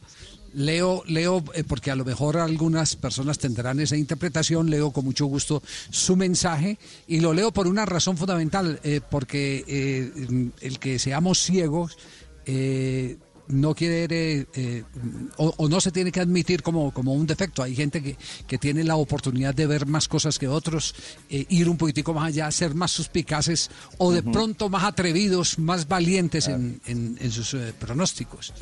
Pero, pero no, me siento, Ahora, Javier. no me siento aludido. Yo, yo creo que No. somos más bien responsables. Sí, sí, pero lo que está claro es que el propósito es la búsqueda de la dejación del cargo del señor Vélez, está claro. Pero, pero veo, siento, sentí, por lo menos en las declaraciones, que hay una tensión inocultable en sus palabras, en los gestos, en la actitud, eh, en todas las acciones que están tomando los, los dirigentes. Eh, supongo debe ser producto de la situación actual, Javier, eh, angustiante económicamente, y de lo que se avecina post declaración presidencial cuando de- ayer dio, dijo el presidente que a partir del 27 uno de los eventos, de las actividades que no tendrá salida todavía es las del fútbol. Sí. Eh, Ricardo, en este momento eh, hay cumbre en Palacio, hay cumbre en Palacio del ministro, me están comunicando desde el Palacio de Nariño, hay cumbre del ministro de Deportes, el doctor Lucena, con el presidente de la República. De manera que a lo mejor eh, habrá noticias sobre algún tema que tiene que ver con, con la actividad deportiva en general. eh, mm, para, para en cualquier momento eh, darla a conocer seguramente la sala de, de- o la oficina de información y prensa de la de la presidencia o del ministerio en este caso. Ya aprendemos el radar, ya aprendemos el radar, Javi, Sí. para, para establecer finalmente qué sale de allí, porque eh, no es un secreto que ha generado ese efecto dominó lo que dijo en Noticias Caracol el presidente, el presidente Duque. Lo decía, lo decía eh, el profesor Castel. eh, el fútbol vuelve a tener una parálisis automática, pero como el fútbol muchas otras actividades, entonces veremos en ese campo de lo social que para muchos es divertimento, para la gente del fútbol es la economía a través de la cual se subsiste, para otros, insisto, es divertimento, a ver qué, qué decisión o qué luces nuevas hay eh, de esta cumbre con el presidente y el ministro Lucena. Muy bien, quedamos pendientes del tema porque eh, Juanito Preguntón estaba hoy demorado, pero llegó. Llegó. Juanito preguntaba con deseos de saber las cosas que a sus años no podía comprender. Yo quiero que me digan cuándo me va a crecer, así como le crece la barba a don Fidel. A las 3 de la tarde, 24 minutos, ya está el profe Milton con nosotros. Profe, ¿cómo le va? Muy buenas tardes, Javier, y a todos tus oyentes. Me demoré tantico porque estaba esperando que llegara eh, eh, Asensio porque mandó una excusa, pero no, al fin no Sí. llegó. No, no, no. Pero envió, envió la manzana, envió la manzana.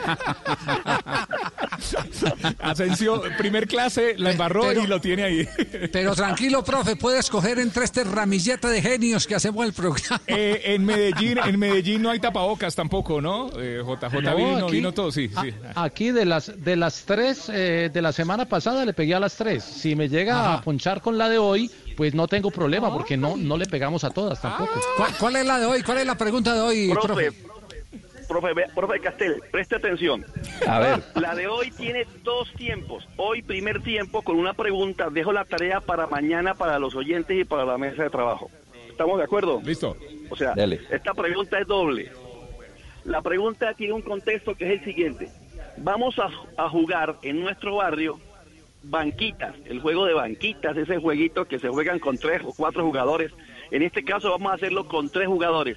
Y yo escogí, para que los oyentes eh, tengan el contexto, a tres capitanes. Uno es el Tino Asprilla, otro es el profe Comezaña y otro Javier. Javier. ¿Listo? Listo. Ahí están los Estamos tres listos. capitanes y cada uno tiene dos jugadores. Vamos a jugar de la siguiente forma. Quien vaya perdiendo, pues sale. Y entra es- e- ese famoso juego de banquitas que es al gol. Sí, el sí, que sí. vaya perdiendo sale y entra el equipo que está en la banca esperando. ¿Estamos de acuerdo? Listo. Hasta ahora acuerdo, todo, todo clarísimo. ¿Cada uno tiene dos jugadores o tres sea, jugadores? Que no me queda claro. Dos jugadores. dos. equipo. Son tres jugadores por equipo. Uno es capitán, en este caso el Tino tendrá dos jugadores más. Comesaña y Javier, Y don Javier. Comesaña y Javier tendrán cada uno sus dos jugadores para un total de nueve jugadores. ¿Me, Perfecto. me puedo pedir bien. a Marina en el equipo que es doble? No, sí. Yo voy, yo voy, yo voy. Marina juega, Marina juega, vale. Entonces, el equipo del Tino Asprilla ha jugado 17 partidos en la tarde, 17 hasta ahora. El, el, ojo, porque es de un gol. El equipo del profe Comesaña ha jugado hasta ahora 15 partidos. Bueno, y el gracias. equipo de Javier Hernández Bonet ha jugado 10 partidos. ¿Estamos de acuerdo? De acuerdo, sí. Repito, repito, el del Tino es el que más ha jugado. 17. 17 partidos. 17. Profe Comesaña ahí pegadito con 15 partidos ha jugado. Y el que menos partidos ha jugado es el del profe Javier con eh, 10 partidos. Pregunta de hoy. Pregunta de hoy porque después de la respuesta vamos con, dejo la pregunta de tarea de mañana. La pregunta de hoy es ¿cuántos partidos hasta ahora hemos jugado en total? Muy bien, Le tienen tengo la cinco respuesta, minutos, profe. señores. Ya la tiene, Le tengo profe. la respuesta ya. Sí, si quiere me tiro al charco. Hágale, tírese al charco. Mire, eh, se suman los tres números que usted acaba de dar, el número de partidos, eso da 42. 17 más pero 15 como más ca- 12. Como Más cada 10. partido lo juegan dos equipos, lo divido por dos y me da 21 partidos. Señores, esa es la respuesta correcta. Tenemos un tipo genio en el, en el grupo. Bueno, pero deja jugar, ahí, ¿no? tiene, ahí tiene Tibaquirá para que me siga tirando al charco. Los oyentes. Excelente respuesta, perfecto. La respuesta es exactamente 21 partidos. ¿Por qué? Porque si el Tino jugó 17, el, el- el equipo del profesor Comesaña 15 y el equipo del profesor Javier 10, si sumamos da 42 partidos. Pero es que estamos contando dobles. Por ejemplo, cuando jugó el partido del equipo del Tino con el equipo de Comesaña, contamos a Comesaña y al Tino, al Tino como dos partidos y en verdad jugaron uno solo. Es un Había que dividirlo entre dos y daría 21 partidos. ¿Estamos de acuerdo? De acuerdo. Muy bien. Sí, señor. La tarea de mañana entonces, la tarea de mañana. Tarea de mañana, a ver, ¿cuál es? No, que estamos en Semana Esta es. Santa. Ah, no, no, ya pasó. Ah, A ver. Tarea de mañana. Tarea de mañana. ¿Quién jugó, quién perdió el penúltimo partido? ¿Cuál equipo perdió el penúltimo partido? Esto es para que piensen toda la noche. Esta sí no creo que la hagan tan rápido. Bueno, yo tengo pregunta, profe. Don Javier, ¿Quién tengo pregunta el para el profe. penúltimo partido. No, esa está, está buena. En el mismo ejercicio, doble respuesta, ya se dio una, queda pendiente otra. Yo le digo quién perdió el penúltimo partido. Ya. No, no, no, mañana. Dejémoselo Ah, a los bueno. oyentes que lo piensen y mañana me Bueno, lo yo, yo sí tengo pregunta para el profe. ¿Qué Profe pregunta tiene el Comesaña, buenas tardes. ¿Cómo está usted, profe? Le tengo una pregunta, a ver. Bueno, le tengo dos preguntas, está bien, como, como está poniendo la difícil. La primera es la siguiente. ¿Cómo hicieron para poner el cartel de no pisar el pasto? No, Sí, sí, sí. Pregunta final, profe, para usted, ¿cuántos, ¿cuántos alumnos tuvimos hoy? ¿Cómo va el acumulado de gente estudiando ante la falta de acceso a la educación? Gente estudiando por eh, el canal de YouTube. Profe Comesaña se la respondo mañana. Voy a esperar que crezca un poquito más el pasto. Y, y para, para todos los oyentes, mañana tenemos clase doble, Javier. Mañana vamos a abrir por primera vez eh, primaria de 8 a 10 de la mañana y bachillerato o secundaria de 10 a 12. Para todos aquellos que están en sus casas, a los oyentes que nos gusta el fútbol, que nos gustan los deportes, ojo, a sus hijos y para usted, mañana de 8 a 10 de la mañana, clases de primaria y, en la, ta- y, y después de 10, de 10 y cuarto a 12, clases para chicos de bachillerato. Hoy hubo Ya con- clase, ya- hoy hubo clase de biología, física, química y lenguaje y la clase ya está en Saber Noticias en YouTube. Ahí está guardada por si quieren. Sistema nervioso y circulatorio, paradojas del universo. La clase de química era eh, enlace químico, más estabilidad que amor. Y entre música y poesía, clase de lenguaje y está ahí en YouTube. Tuvo buena eh, circulación. Tibaquirá. ¿qué es enlace químico? Enlace químico eh, es como el amor. No, profe, ¿no lo dijeron hoy? Profe, profe. Sí, es cierto. Profe, el profe es lo cierto, dijo hoy en la clase, yo la vi, Es yo vi la clase. Es cierto, es cierto, es cierto, es cierto, es cierto. Para mañana, para los niños de primaria, tenemos una clase maravillosa que es No seas dramática. Vamos a hablar del drama, pero eh, eh, tipo primaria, pero con, un- con juegos. No seas dramática la primera clase de 8 de la mañana para que no se la pierdan. Y yo voy a estar de 10 y cuarto a, a, a 11 con una clase de física de palancas. Con una palanca se puede mover el mundo. Muy bien. Señores, muy amable, muchas gracias. Eso es cierto. Felicitaciones. Felicitaciones. La verdad Sí, no sí. estaba tan fácil, pero bueno. Muy bien. Eh, ¿qué, qué decía Asprilla? ¿Qué decía? No, sí, que con una palanca, que con una palanca puede mover el mundo, es verdad. Sí, verdad. Sí. Dios santo. Se ríen en todos lados, menos en Tuluá, para que vea cómo es la vida. También llegaron los tapabocas a Tuluá. Muy bien, estamos en Blog Deportivo y ya tenemos invitado a esta hora. Ricardo nos tiene invitado a esta hora. Después eh, eh, estaremos eh, con eh, anécdotas del fútbol colombiano. Deseos de saber las cosas que a sus años no podía comprender. Yo quiero que me digan cuándo me va a crecer, así como le crece la barba a don Fidel.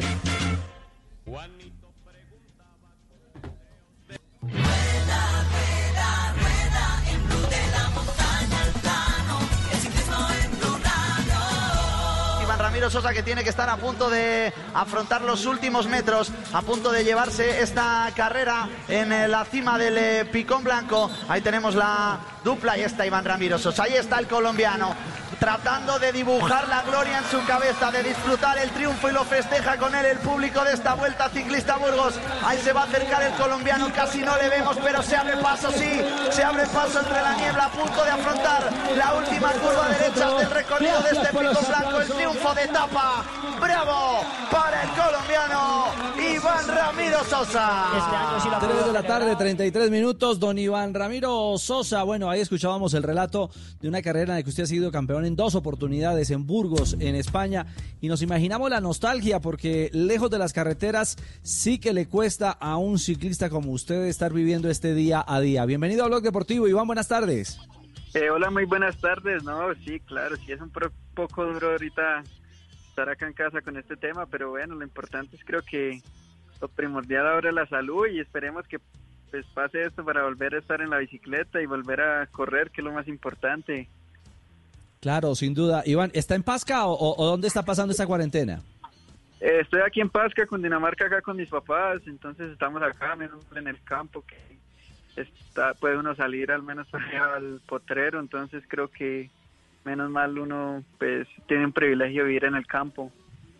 Claro, esa, esa es una dicha. Pero explíquele a la gente entonces cómo estando en el potrero y ahí entre las vacas, pudo competir ayer con Chris Froome, con Rohan Dennis, con Egan Bernal y, sacarse eh, las chispas, eh, en candelazo total en, en la carrera virtual. ¿Cómo fue eso? No, pues la carrera fue muy buena, fue por internet, por la aplicación de Swift, que es como para entrenar ahorita que podemos pues entrenar en el rodillo, entonces creo que con el equipo ya habíamos hablado, la carrera comenzaba a las 11 y pues creo que fue chévere porque imagínate ya un poco de tiempo haciendo rodillo y como que ya pierde uno siempre pues, las ganas de, entrenar, pero pues creo que fue bonito también para la gente que pudiera ver y, pues ahí al menos calentarse un poquito dándole duro a ese rodillo porque ya hace falta correr. Oiga, Ivana, a propósito, a, propósito de, de- de lo de ayer, que fue muy interesante, 15 mil personas conectadas viendo la carrera de Lineos, que para explicarle un poquito a los oyentes, dividieron el equipo en, cinco, en seis colectivos, y en uno de ellos estaban Egan, usted, Brando Rivera, Wurf y Laules. Eh, una pregunta, ¿es, ¿es muy diferente la sensación en ese simulador que la carretera real? ¿A algunos les cuesta más el simulador que a otros?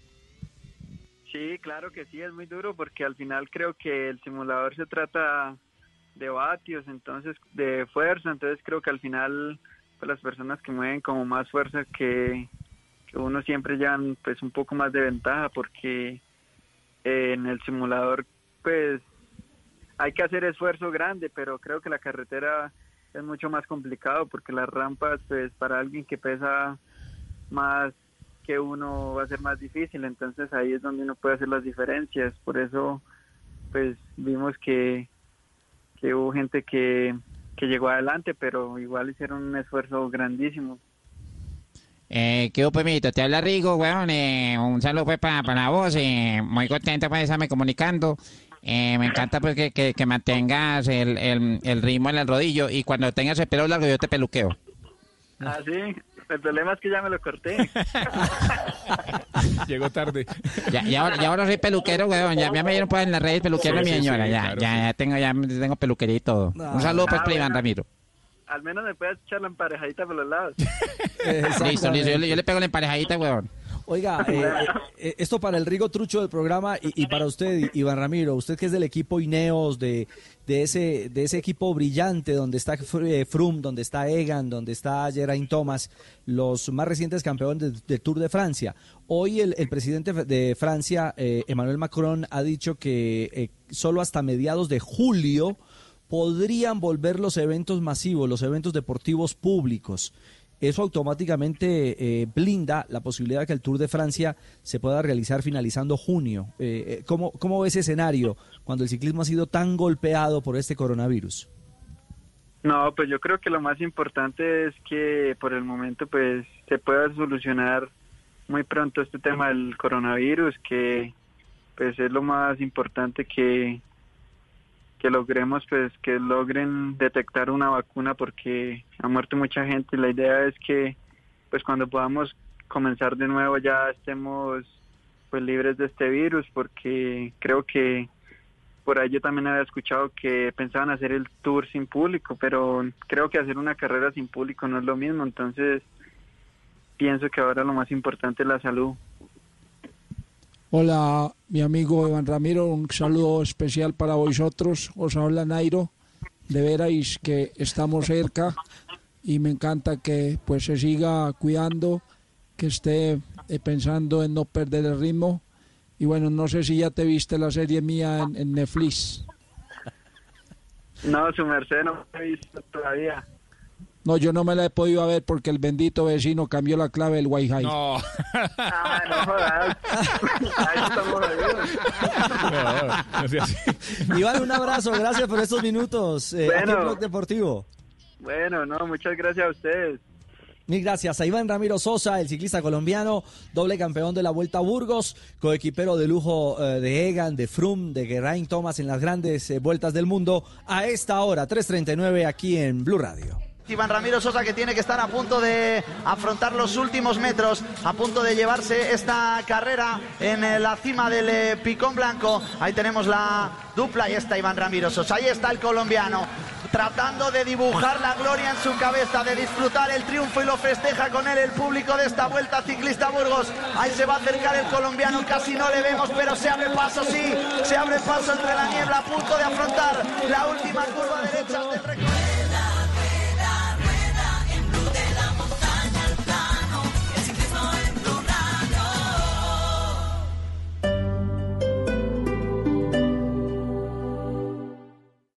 Medio del odio, descubrí que había dentro de mí un amor invencible. En medio de las lágrimas, descubrí que había dentro de mí una sonrisa invencible. En medio del caos, descubrí que había dentro de mí una calma invencible. Me di cuenta a pesar de todo eso. En medio del invierno, descubrí que había dentro de mí un verano invencible. Y eso me hace feliz. Porque esto dice que no importa lo duro que el mundo empuja contra mí, en mi interior hay algo más fuerte, algo mejor, empujando de vuelta. Albert Camus.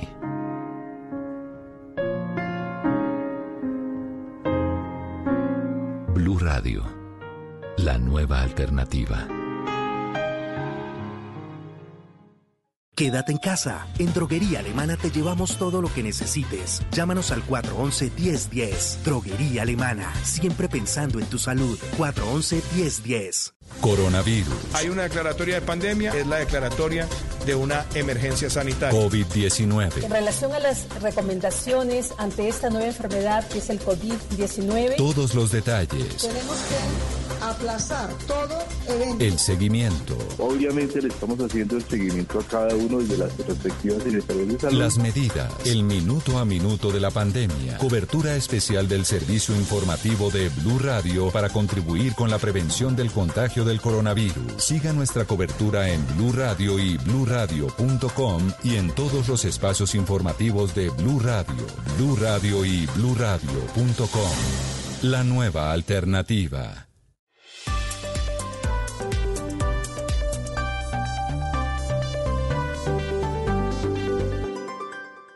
En Blue Radio, un minuto de noticias.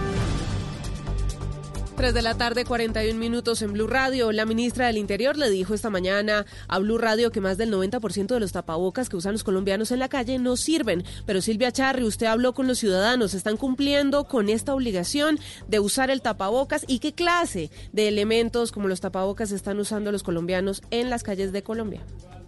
Sí, buenas tardes. Mire, hablamos con la gente en las calles y todos llevaban sus tapabocas, es decir, que esa medida sí se está cumpliendo a cabalidad.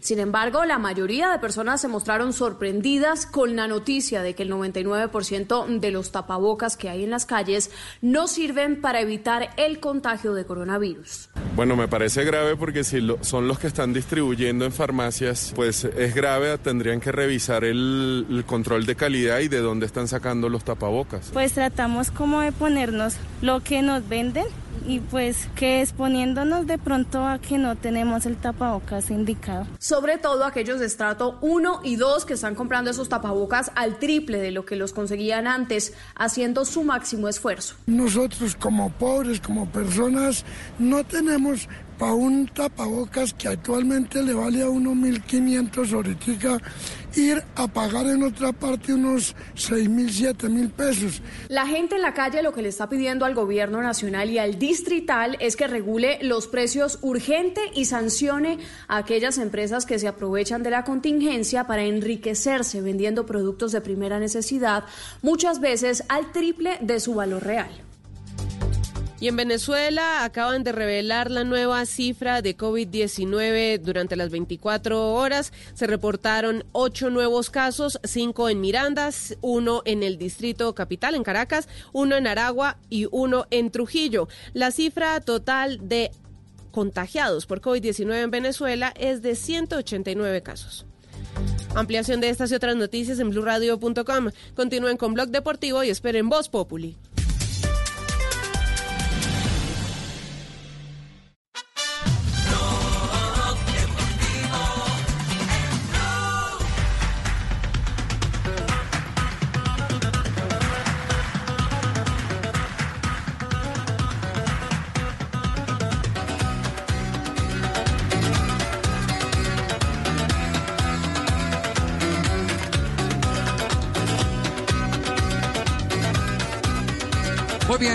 En Blog Deportivo. Ricardo, ya hay información de Palacio eh, sobre la cumbre entre el ministro y el presidente de la República, el ministro de Deportes. Sí, Javier, le, tengo datos sobre, sobre la reunión eh, que se desarrolla en, en- Palacio.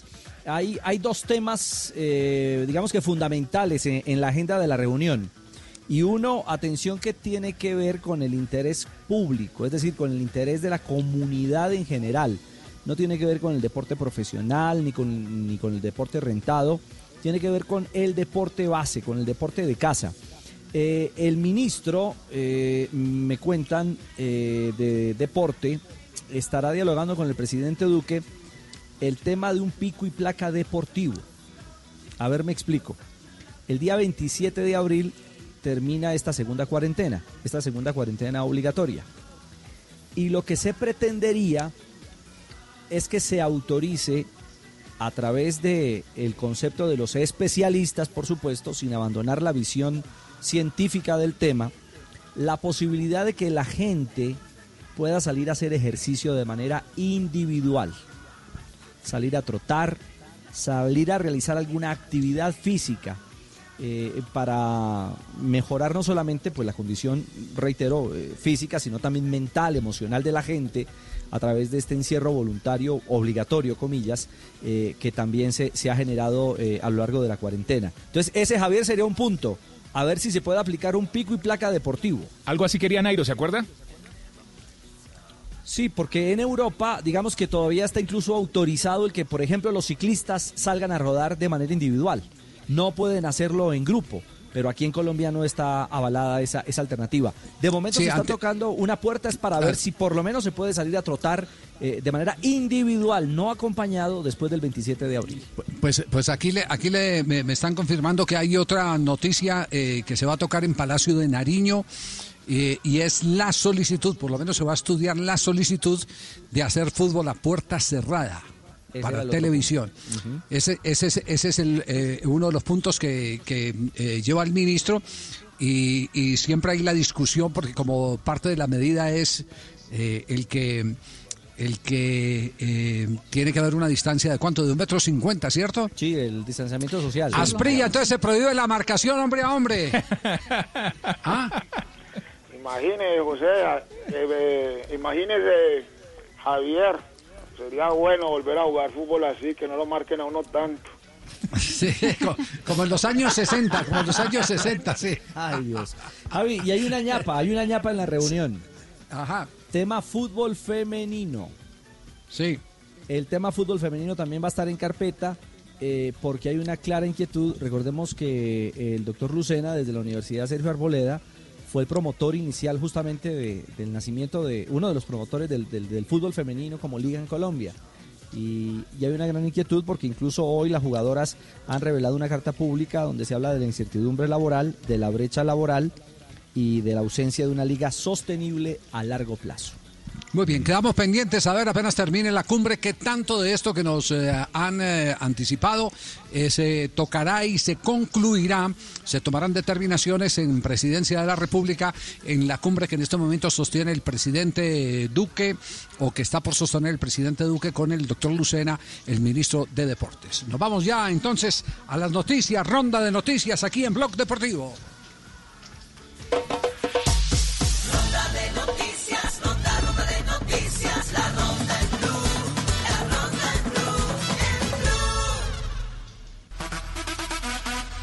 Ronda de noticias, la selección absoluta portuguesa dona un millón de euros al fútbol aficionado de Portugal.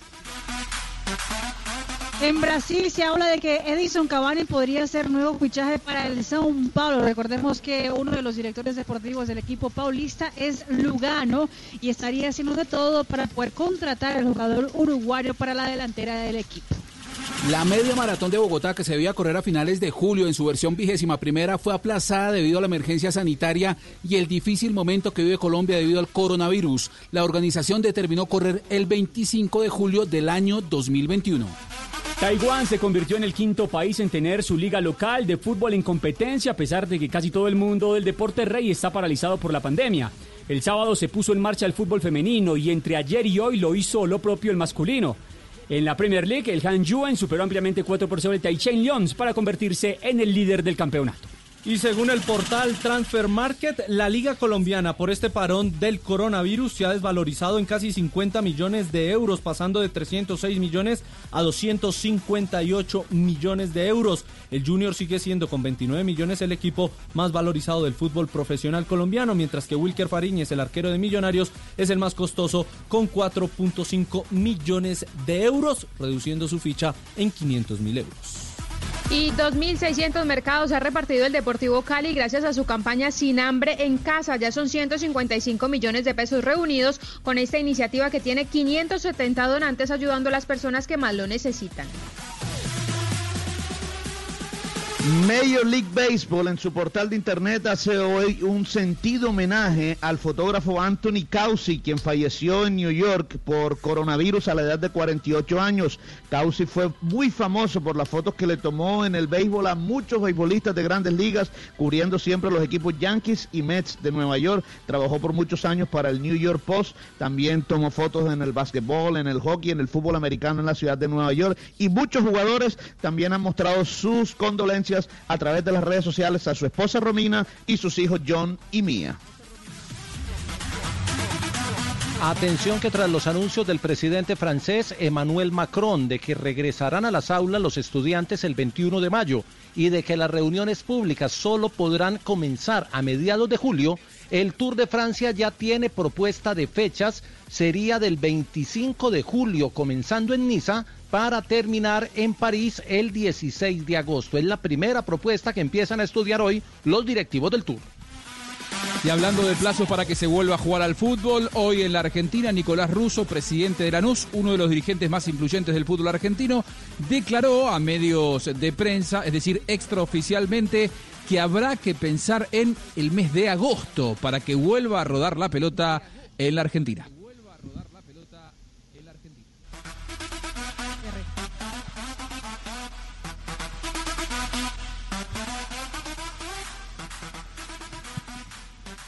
Y acaba de hablar el, eh, uno de los departamentos de eh, enfermedades infecciosas de Italia y ha sido muy polémico lo que ha dicho porque dice lo siguiente.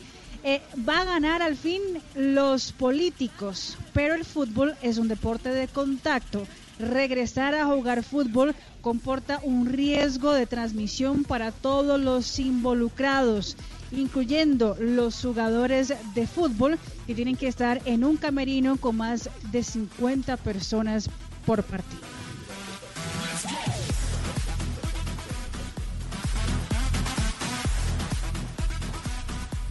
Muy bien, ronda de noticias en Blog Deportivo, comerciales y en instantes. Voy a hacer esta pregunta, Castel. ¿Usted recuerda la anécdota más grande que le pasó en, eh, como jugador de fútbol o como director técnico? ¿Sí la recuerda o no? No, sí, no yo tengo varias anécdotas, ¿no? claro. Ah, Está pensando. Bueno, está después pensando. de comerciales nos cuenta las anécdotas. Vamos a corte comercial.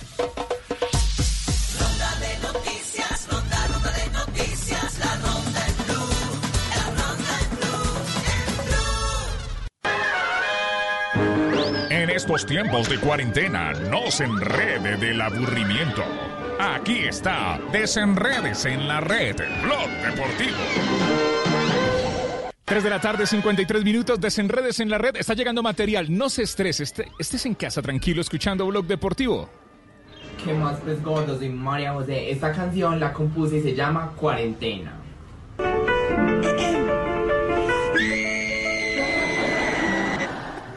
No se estrese, desenredes en la red.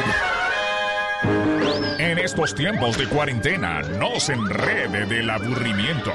Aquí está, desenredes en la red, Blog Deportivo. En Samsung sabemos que quieres una solución inmediata en tu camino. Por eso cuentas con Smart Service, un espacio en los principales almacenes del país donde encontrarás especialistas que te ayudarán a resolver tus dudas. Visita nuestra página web y encuentra el más cercano. Para nosotros cada solución es única como tú. Samsung. ¿Qué tal una deliciosa torta? Unos ricos pastelitos, unas exquisitas galletas, un pan calientico, con harina de trigo, los farallones, y es rico alimento. Suave, rendidora, deliciosa y gustadora. Con el trigo de las mejores cosechas, harina Los Farallones. Calidad y rendimiento inigualable. Trabajamos pensando en usted. Blue Radio y Emermédica te informan sobre el COVID-19, porque en Emermédica cuidamos de ti. Si debes salir durante la cuarentena, ten en cuenta estos consejos para protegerte y cuidar a quienes te rodean. Usa tapabocas en el transporte público y en las áreas donde no sea posible mantener la distancia mínima de dos metros como supermercados, bancos, etc. Si usas tu vehículo, desinfecta las manijas, puertas y el timón con pañitos o alcohol. Recuerda mantener el aislamiento físico. Evita saludar de mano, beso o abrazo. En Emermédica cuidamos de ti. Ante sospecha de COVID-19 u otra infección respiratoria, te atenderemos en casa a través de una teleconsulta por video o teléfono o por consulta médica domiciliaria si lo requieres. Infórmate en Bogotá 307-7089, resto del país 018 117 098 o en www.emermedica.com.co. Quédate en casa. Nosotros cuidamos de ti. Emermédica. Vigilado Supersalud. Blog Deportivo en Blue.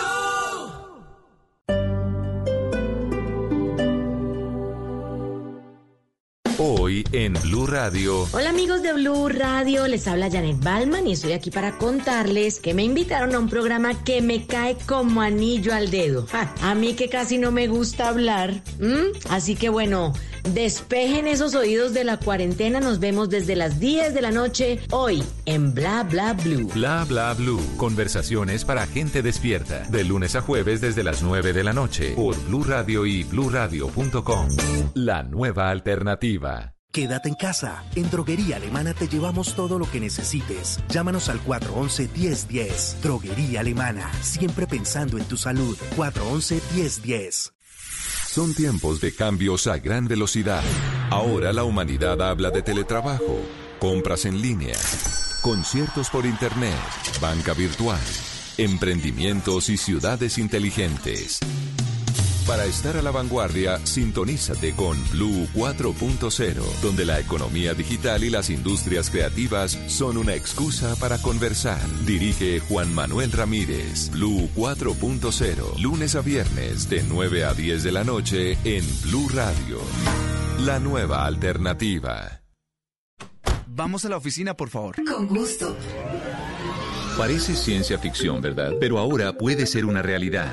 Para conocer más sobre lo que se está volviendo realidad, Blue Radio presenta La Nube, tecnología e innovación en el lenguaje que todos entienden. Dirige Juanita Kremer. La Nube, de lunes a viernes desde las 7:30 de la noche por Blue Radio y bluradio.com. La nueva alternativa.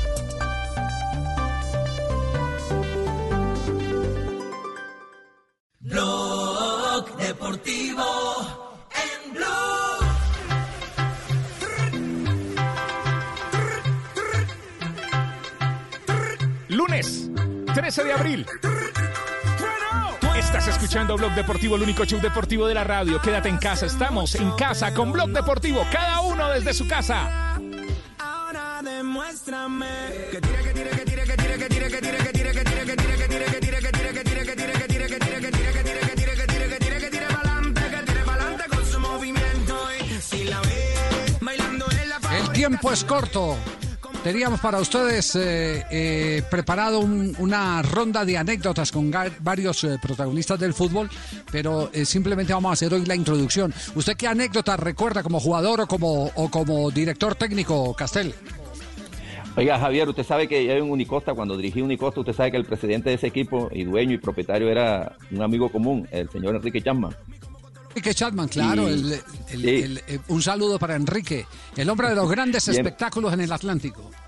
Sí, pero usted sabe que era un presidente, digamos, atípico, no, no era un presidente como la mayoría de los presidentes del fútbol colombiano, sino que era, era aún aventajado en algunas cosas. Bueno, y, y una vez estaba en Bogotá, este, a mí me cuesta contar esto porque, porque tiene, eh, estábamos en Bogotá, nos habíamos quedado en un hotel eh, y cuando el hombre iba, iba, iba a pagar eh, en, la recepción, eh, me hizo una señal así para que, que- que- saliera, que él se encargaba de todo, eh, que pidiera un taxi, yo pido el taxi ahí afuera, eh, pido el taxi, me monto y cuando lo veo que está corriendo, a- se, se monta en el taxi y dice, vamos, vamos, vamos para el aeropuerto. Y Enrique, ¿qué pasó? No, no, no, que ahí dejé una cuenta pendiente ahí en el hotel. No, no, sí. No. Pa- Faustino, ¿usted, ¿usted se acuerda de alguna anécdota? Eh, bueno, usted, usted tiene 50 mil anécdotas, pero alguna que le haya marcado que usted diga, esta, esta es la más fascinante de todas mis anécdotas. No, pues ayer tengo muchas, pero una anécdota en Newcastle de un partido de fútbol cuando estaba el profe Kenny Dalglish, inclusive vi que tuvo el coronavirus, ahora ya salió de la clínica, como que se recuperó, con el, con el técnico Douglas que, que un día cuando él llegó, pues el inglés para mí fue- siempre fue, sobre todo en esa parte de Inglaterra, el inglés era muy complicado porque es muy difícil de entender. Y el era escocés, y los escoceses hablan todavía peor. Y el tipo se paró media hora cuando llega al equipo y empezó a hablar, y entonces hablarme a mí delante de todos los compañeros y en un tablero, usted tiene que asprilla, va a hacer esto, ta, ta, ta, y me explicaba y hablaba, hablaba en inglés, y cuando terminó, después de media hora me miró y me dice, ¿do you understand? Y yo lo miro y le digo, no. Y es que, ah, bueno, entonces después hablamos usted y yo.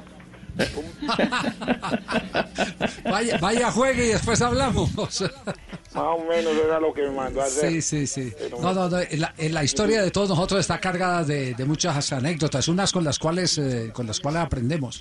Eh, a mí no se me olvida una, estaba yo como, como principiante, eh, un reportero en la ciudad de Medellín, en La Voz del Río Grande, con Jorge Eliezer Campuzano, vino a jugar River con Fillol y Atlético Nacional. Ese partido lo ganó Nacional 1-0 y creo que fue que fue uno de los partidos de los arranques de Osvaldo Juan Subeldía, con la jugada del primer palo de Eduardo Retati y un cabezazo, si no estoy mal, de, de Hugo Horacio Londero. Pero después hubo una jugada que fue maravillosa, porque mete un contragolpe, estaba jugado River al ataque, metió un contragolpe nacional y es Nelson Gallego. Y Nelson Gallego eh, está ahí mano a mano con, con eh, Fillol y, y Fillol termina ganándole el mano a mano. Eh, aquí está la lección que la quiero compartir con, eh, eh, con muchos de los oyentes y sobre todo los estudiantes de periodismo que a esta hora también nos están siguiendo en Blog Deportivo. Termina el partido y, como uno es imprudente y la ignorancia es atrevida, por eso es que a uno lo revuelcan en el comienzo de la carrera porque pregunta estupideces o, se las tira de erudito. Y resulta que yo agarro a Nelson Gallego y, le digo, eh, pero qué gol te comiste, Nelson, al aire, al aire. Y Gallego me dice, ve, ¿y es que no viste quién estaba ahí al frente en la portería? ¿No viste el movimiento de Fillol? Y yo, yo dije, no, cuénteme cómo fue el movimiento de Fillol. Dice, muy, muy simple. Cuando yo atacaba, Fillol estaba metido en la portería. Cuando agacho la cabeza para mirar dónde llevo la pelota, Fillol me pica. Y cuando yo vuelvo y levanto la cabeza, ya no lo veo allá metido entre los palos, sino que lo veo en mis narices. Y eso atortola a cualquiera. Y esa es una de las tantas fortalezas que debe tener un arquero, saber en qué momento achicar. Eh, a mí me dejó eso, por lo menos Tino me dejó una gran lección. Me dejó una gran lección. Que hay algunos detalles que determinan el éxito o el fracaso de un ataque. Sí, en el fútbol seguro. Eh, uno, hay momentos, también a mí me pasó muchas veces, eso que el profe Nelson Gallego fue uno de los que a mí me, cuando yo llego a Atlético Nacional, él es el que se, él es el que me enseña a mí a definir, a meter los brazos, porque yo, usted se acuerda cuando yo llego del Cúcuta, yo era muy, muy joven y en el Cúcuta no aprendí tantas cosas como aprendí ahí con él, donde él me enseña a mí a meter los brazos cuando iba en velocidad, a defender bien la pelota, porque pues sí, tenía muy buena velocidad, muy buena técnica, pero cuando me tocaban en el aire, cuando iba corriendo, me sacaban para todos lados y otra vez se cayó a Asprilla, otra vez se cayó. Y el profe Nelson me enseñó a mí a meter los brazos y ya fui cogiendo esa cancha de donde uno para, para cubrir la pelota y mejorar como futbolista. Y me enseñó a mí, Sí. le enseñó a Giovanni Amandes, a muchos, y mejoré gracias a él. Y si él lo dijo fue porque seguramente le pasó. Hay arqueros que son son momentos en la cancha que los arqueros tienen que tomar una decisión y, y, y fue muy buena. Bueno, Eh, mañana tendremos oportunidad de dar un repaso porque Ricardo Rego nos tiene una gran cantidad de invitados. Será la oportunidad de mañana porque ya llega la negra para ir empalmando con Voz Populi, Vlog Deportivo, arrancando semana. Ay, ¿cómo está don Javi? Hola, negrita, ¿cómo le va? Mete las manos acá. Bueno, en 1954, en un día como hoy, la selección de Paraguay se corona campeona de la primera edición del Sudamericano Sub-20 tras empatar 1 a 1 con Brasil, torneo celebrado en Venezuela. En 1978 nace el español Carles Puyol. Jugó toda su carrera en Barcelona, ganando tres ligas de campeones con la selección España. Fue campeón del mundo en Sudáfrica 2010 y de la Eurocopa en el 2008 y 2012. Y en 1997 Tiger Woods ganó el prestigioso Master de Augusta. Con solo 21 años de edad se convirtió en la persona más joven en ganar este torneo. ¿Cómo le parece? Muy bien. Están hablando dos mujeres. Sí. Y le dice la una a la otra, ve, ¿Con tapabocas en o sin esta tapabocas? cuarentena... de- de- de- no, sin tapabocas. Ah, le dijo, ve, en esta cuarentena, ¿dónde está tu marido? Dijo, ahí en el jardín. Dijo, pero yo no lo he visto. Dijo, ay, tiene que excavar un poquito. No. Uy, no. Dios santo. Ay, qué horror. No, no, Qué crueldad, por Dios, no, qué crueldad. La gente está No, no, feliz no. en casa. Sí, sí, sí, sí, sí. sí. ah, ¿qué tal, George? Pues, ¿Qué tal, capitana? ¿Qué dónde está, capitán? Capitán, estamos aquí en la casa. ¿En el jardín? Llueve, llueve fuertemente en el nororiente de Bogotá, pero en el occidente ya pasó. Las cosas, de, la ventaja de ver uno... En ciudades las cosas grandes. desde la casa, exactamente. El panorama... panorama El clima. El clima. No sé si llueve por su casa, don Javi. Ento- Entonces, mi George. ¿Llueve sí, por allá? si llueve por su casa, Por aquí sí está granizando, George, sí, duro, claro. Duro, duro, duro, duro, Lloviendo en Bogotá. Bueno, pero me decían, don Javi, los eh, floricultores y la gente de la agricultura en el altiplano cundiboyacense que no llovía hace días. Bueno, también que llueva para los campesinos y para la producción que tanto lo necesitan, ¿no? Bueno, si de eso se trata, eh, maravilloso, bienvenida a la lluvia, ¿no? Pendiente, don Javi, de lo que contaba usted hace un ratico con Ricardo Orrego, que, que noticias salgan de la reunión del presidente y del ministro del deporte, a ver, a ver qué puede haber eh, para la gente que quiere hacer deporte, que tiene que salir, que Después del quiere- 27, ¿no? Posiblemente. Después del, claro, el 27 Sí, hay sí, que cumplir. Pero podría haber esa licencia, ¿usted qué cree? Pues, pues eh, no, no, pe- por lo que a- ayer en la maravillosa entrevista que le hizo eh, Juan Roberto Vargas al presidente de la República, se habló de la flexibilización. eh, yo creo que es eh, ya un camino que eh, necesariamente se va a tener que tomar porque la gente tiene que producir también, la gente tiene que producir y aquí lo que va a valer es la responsabilidad de cada uno de nosotros para poder cumplir con algunos parámetros que nos van a, a ayudar a mantenernos eh, eh, aislados, lejos del coronavirus, hasta lo máximo que sea posible, porque, máximo, cuidarse, porque claro. como dice mm, la Merkel, tarde que temprano al 80% le va a dar. Al 80% Lo que pasa es que, dar, pero- claro, lo que necesitamos es que nos dé en el momento en que esté fortalecido todo el sistema eh, hospitalario y que no exista tanta congestión, ¿no?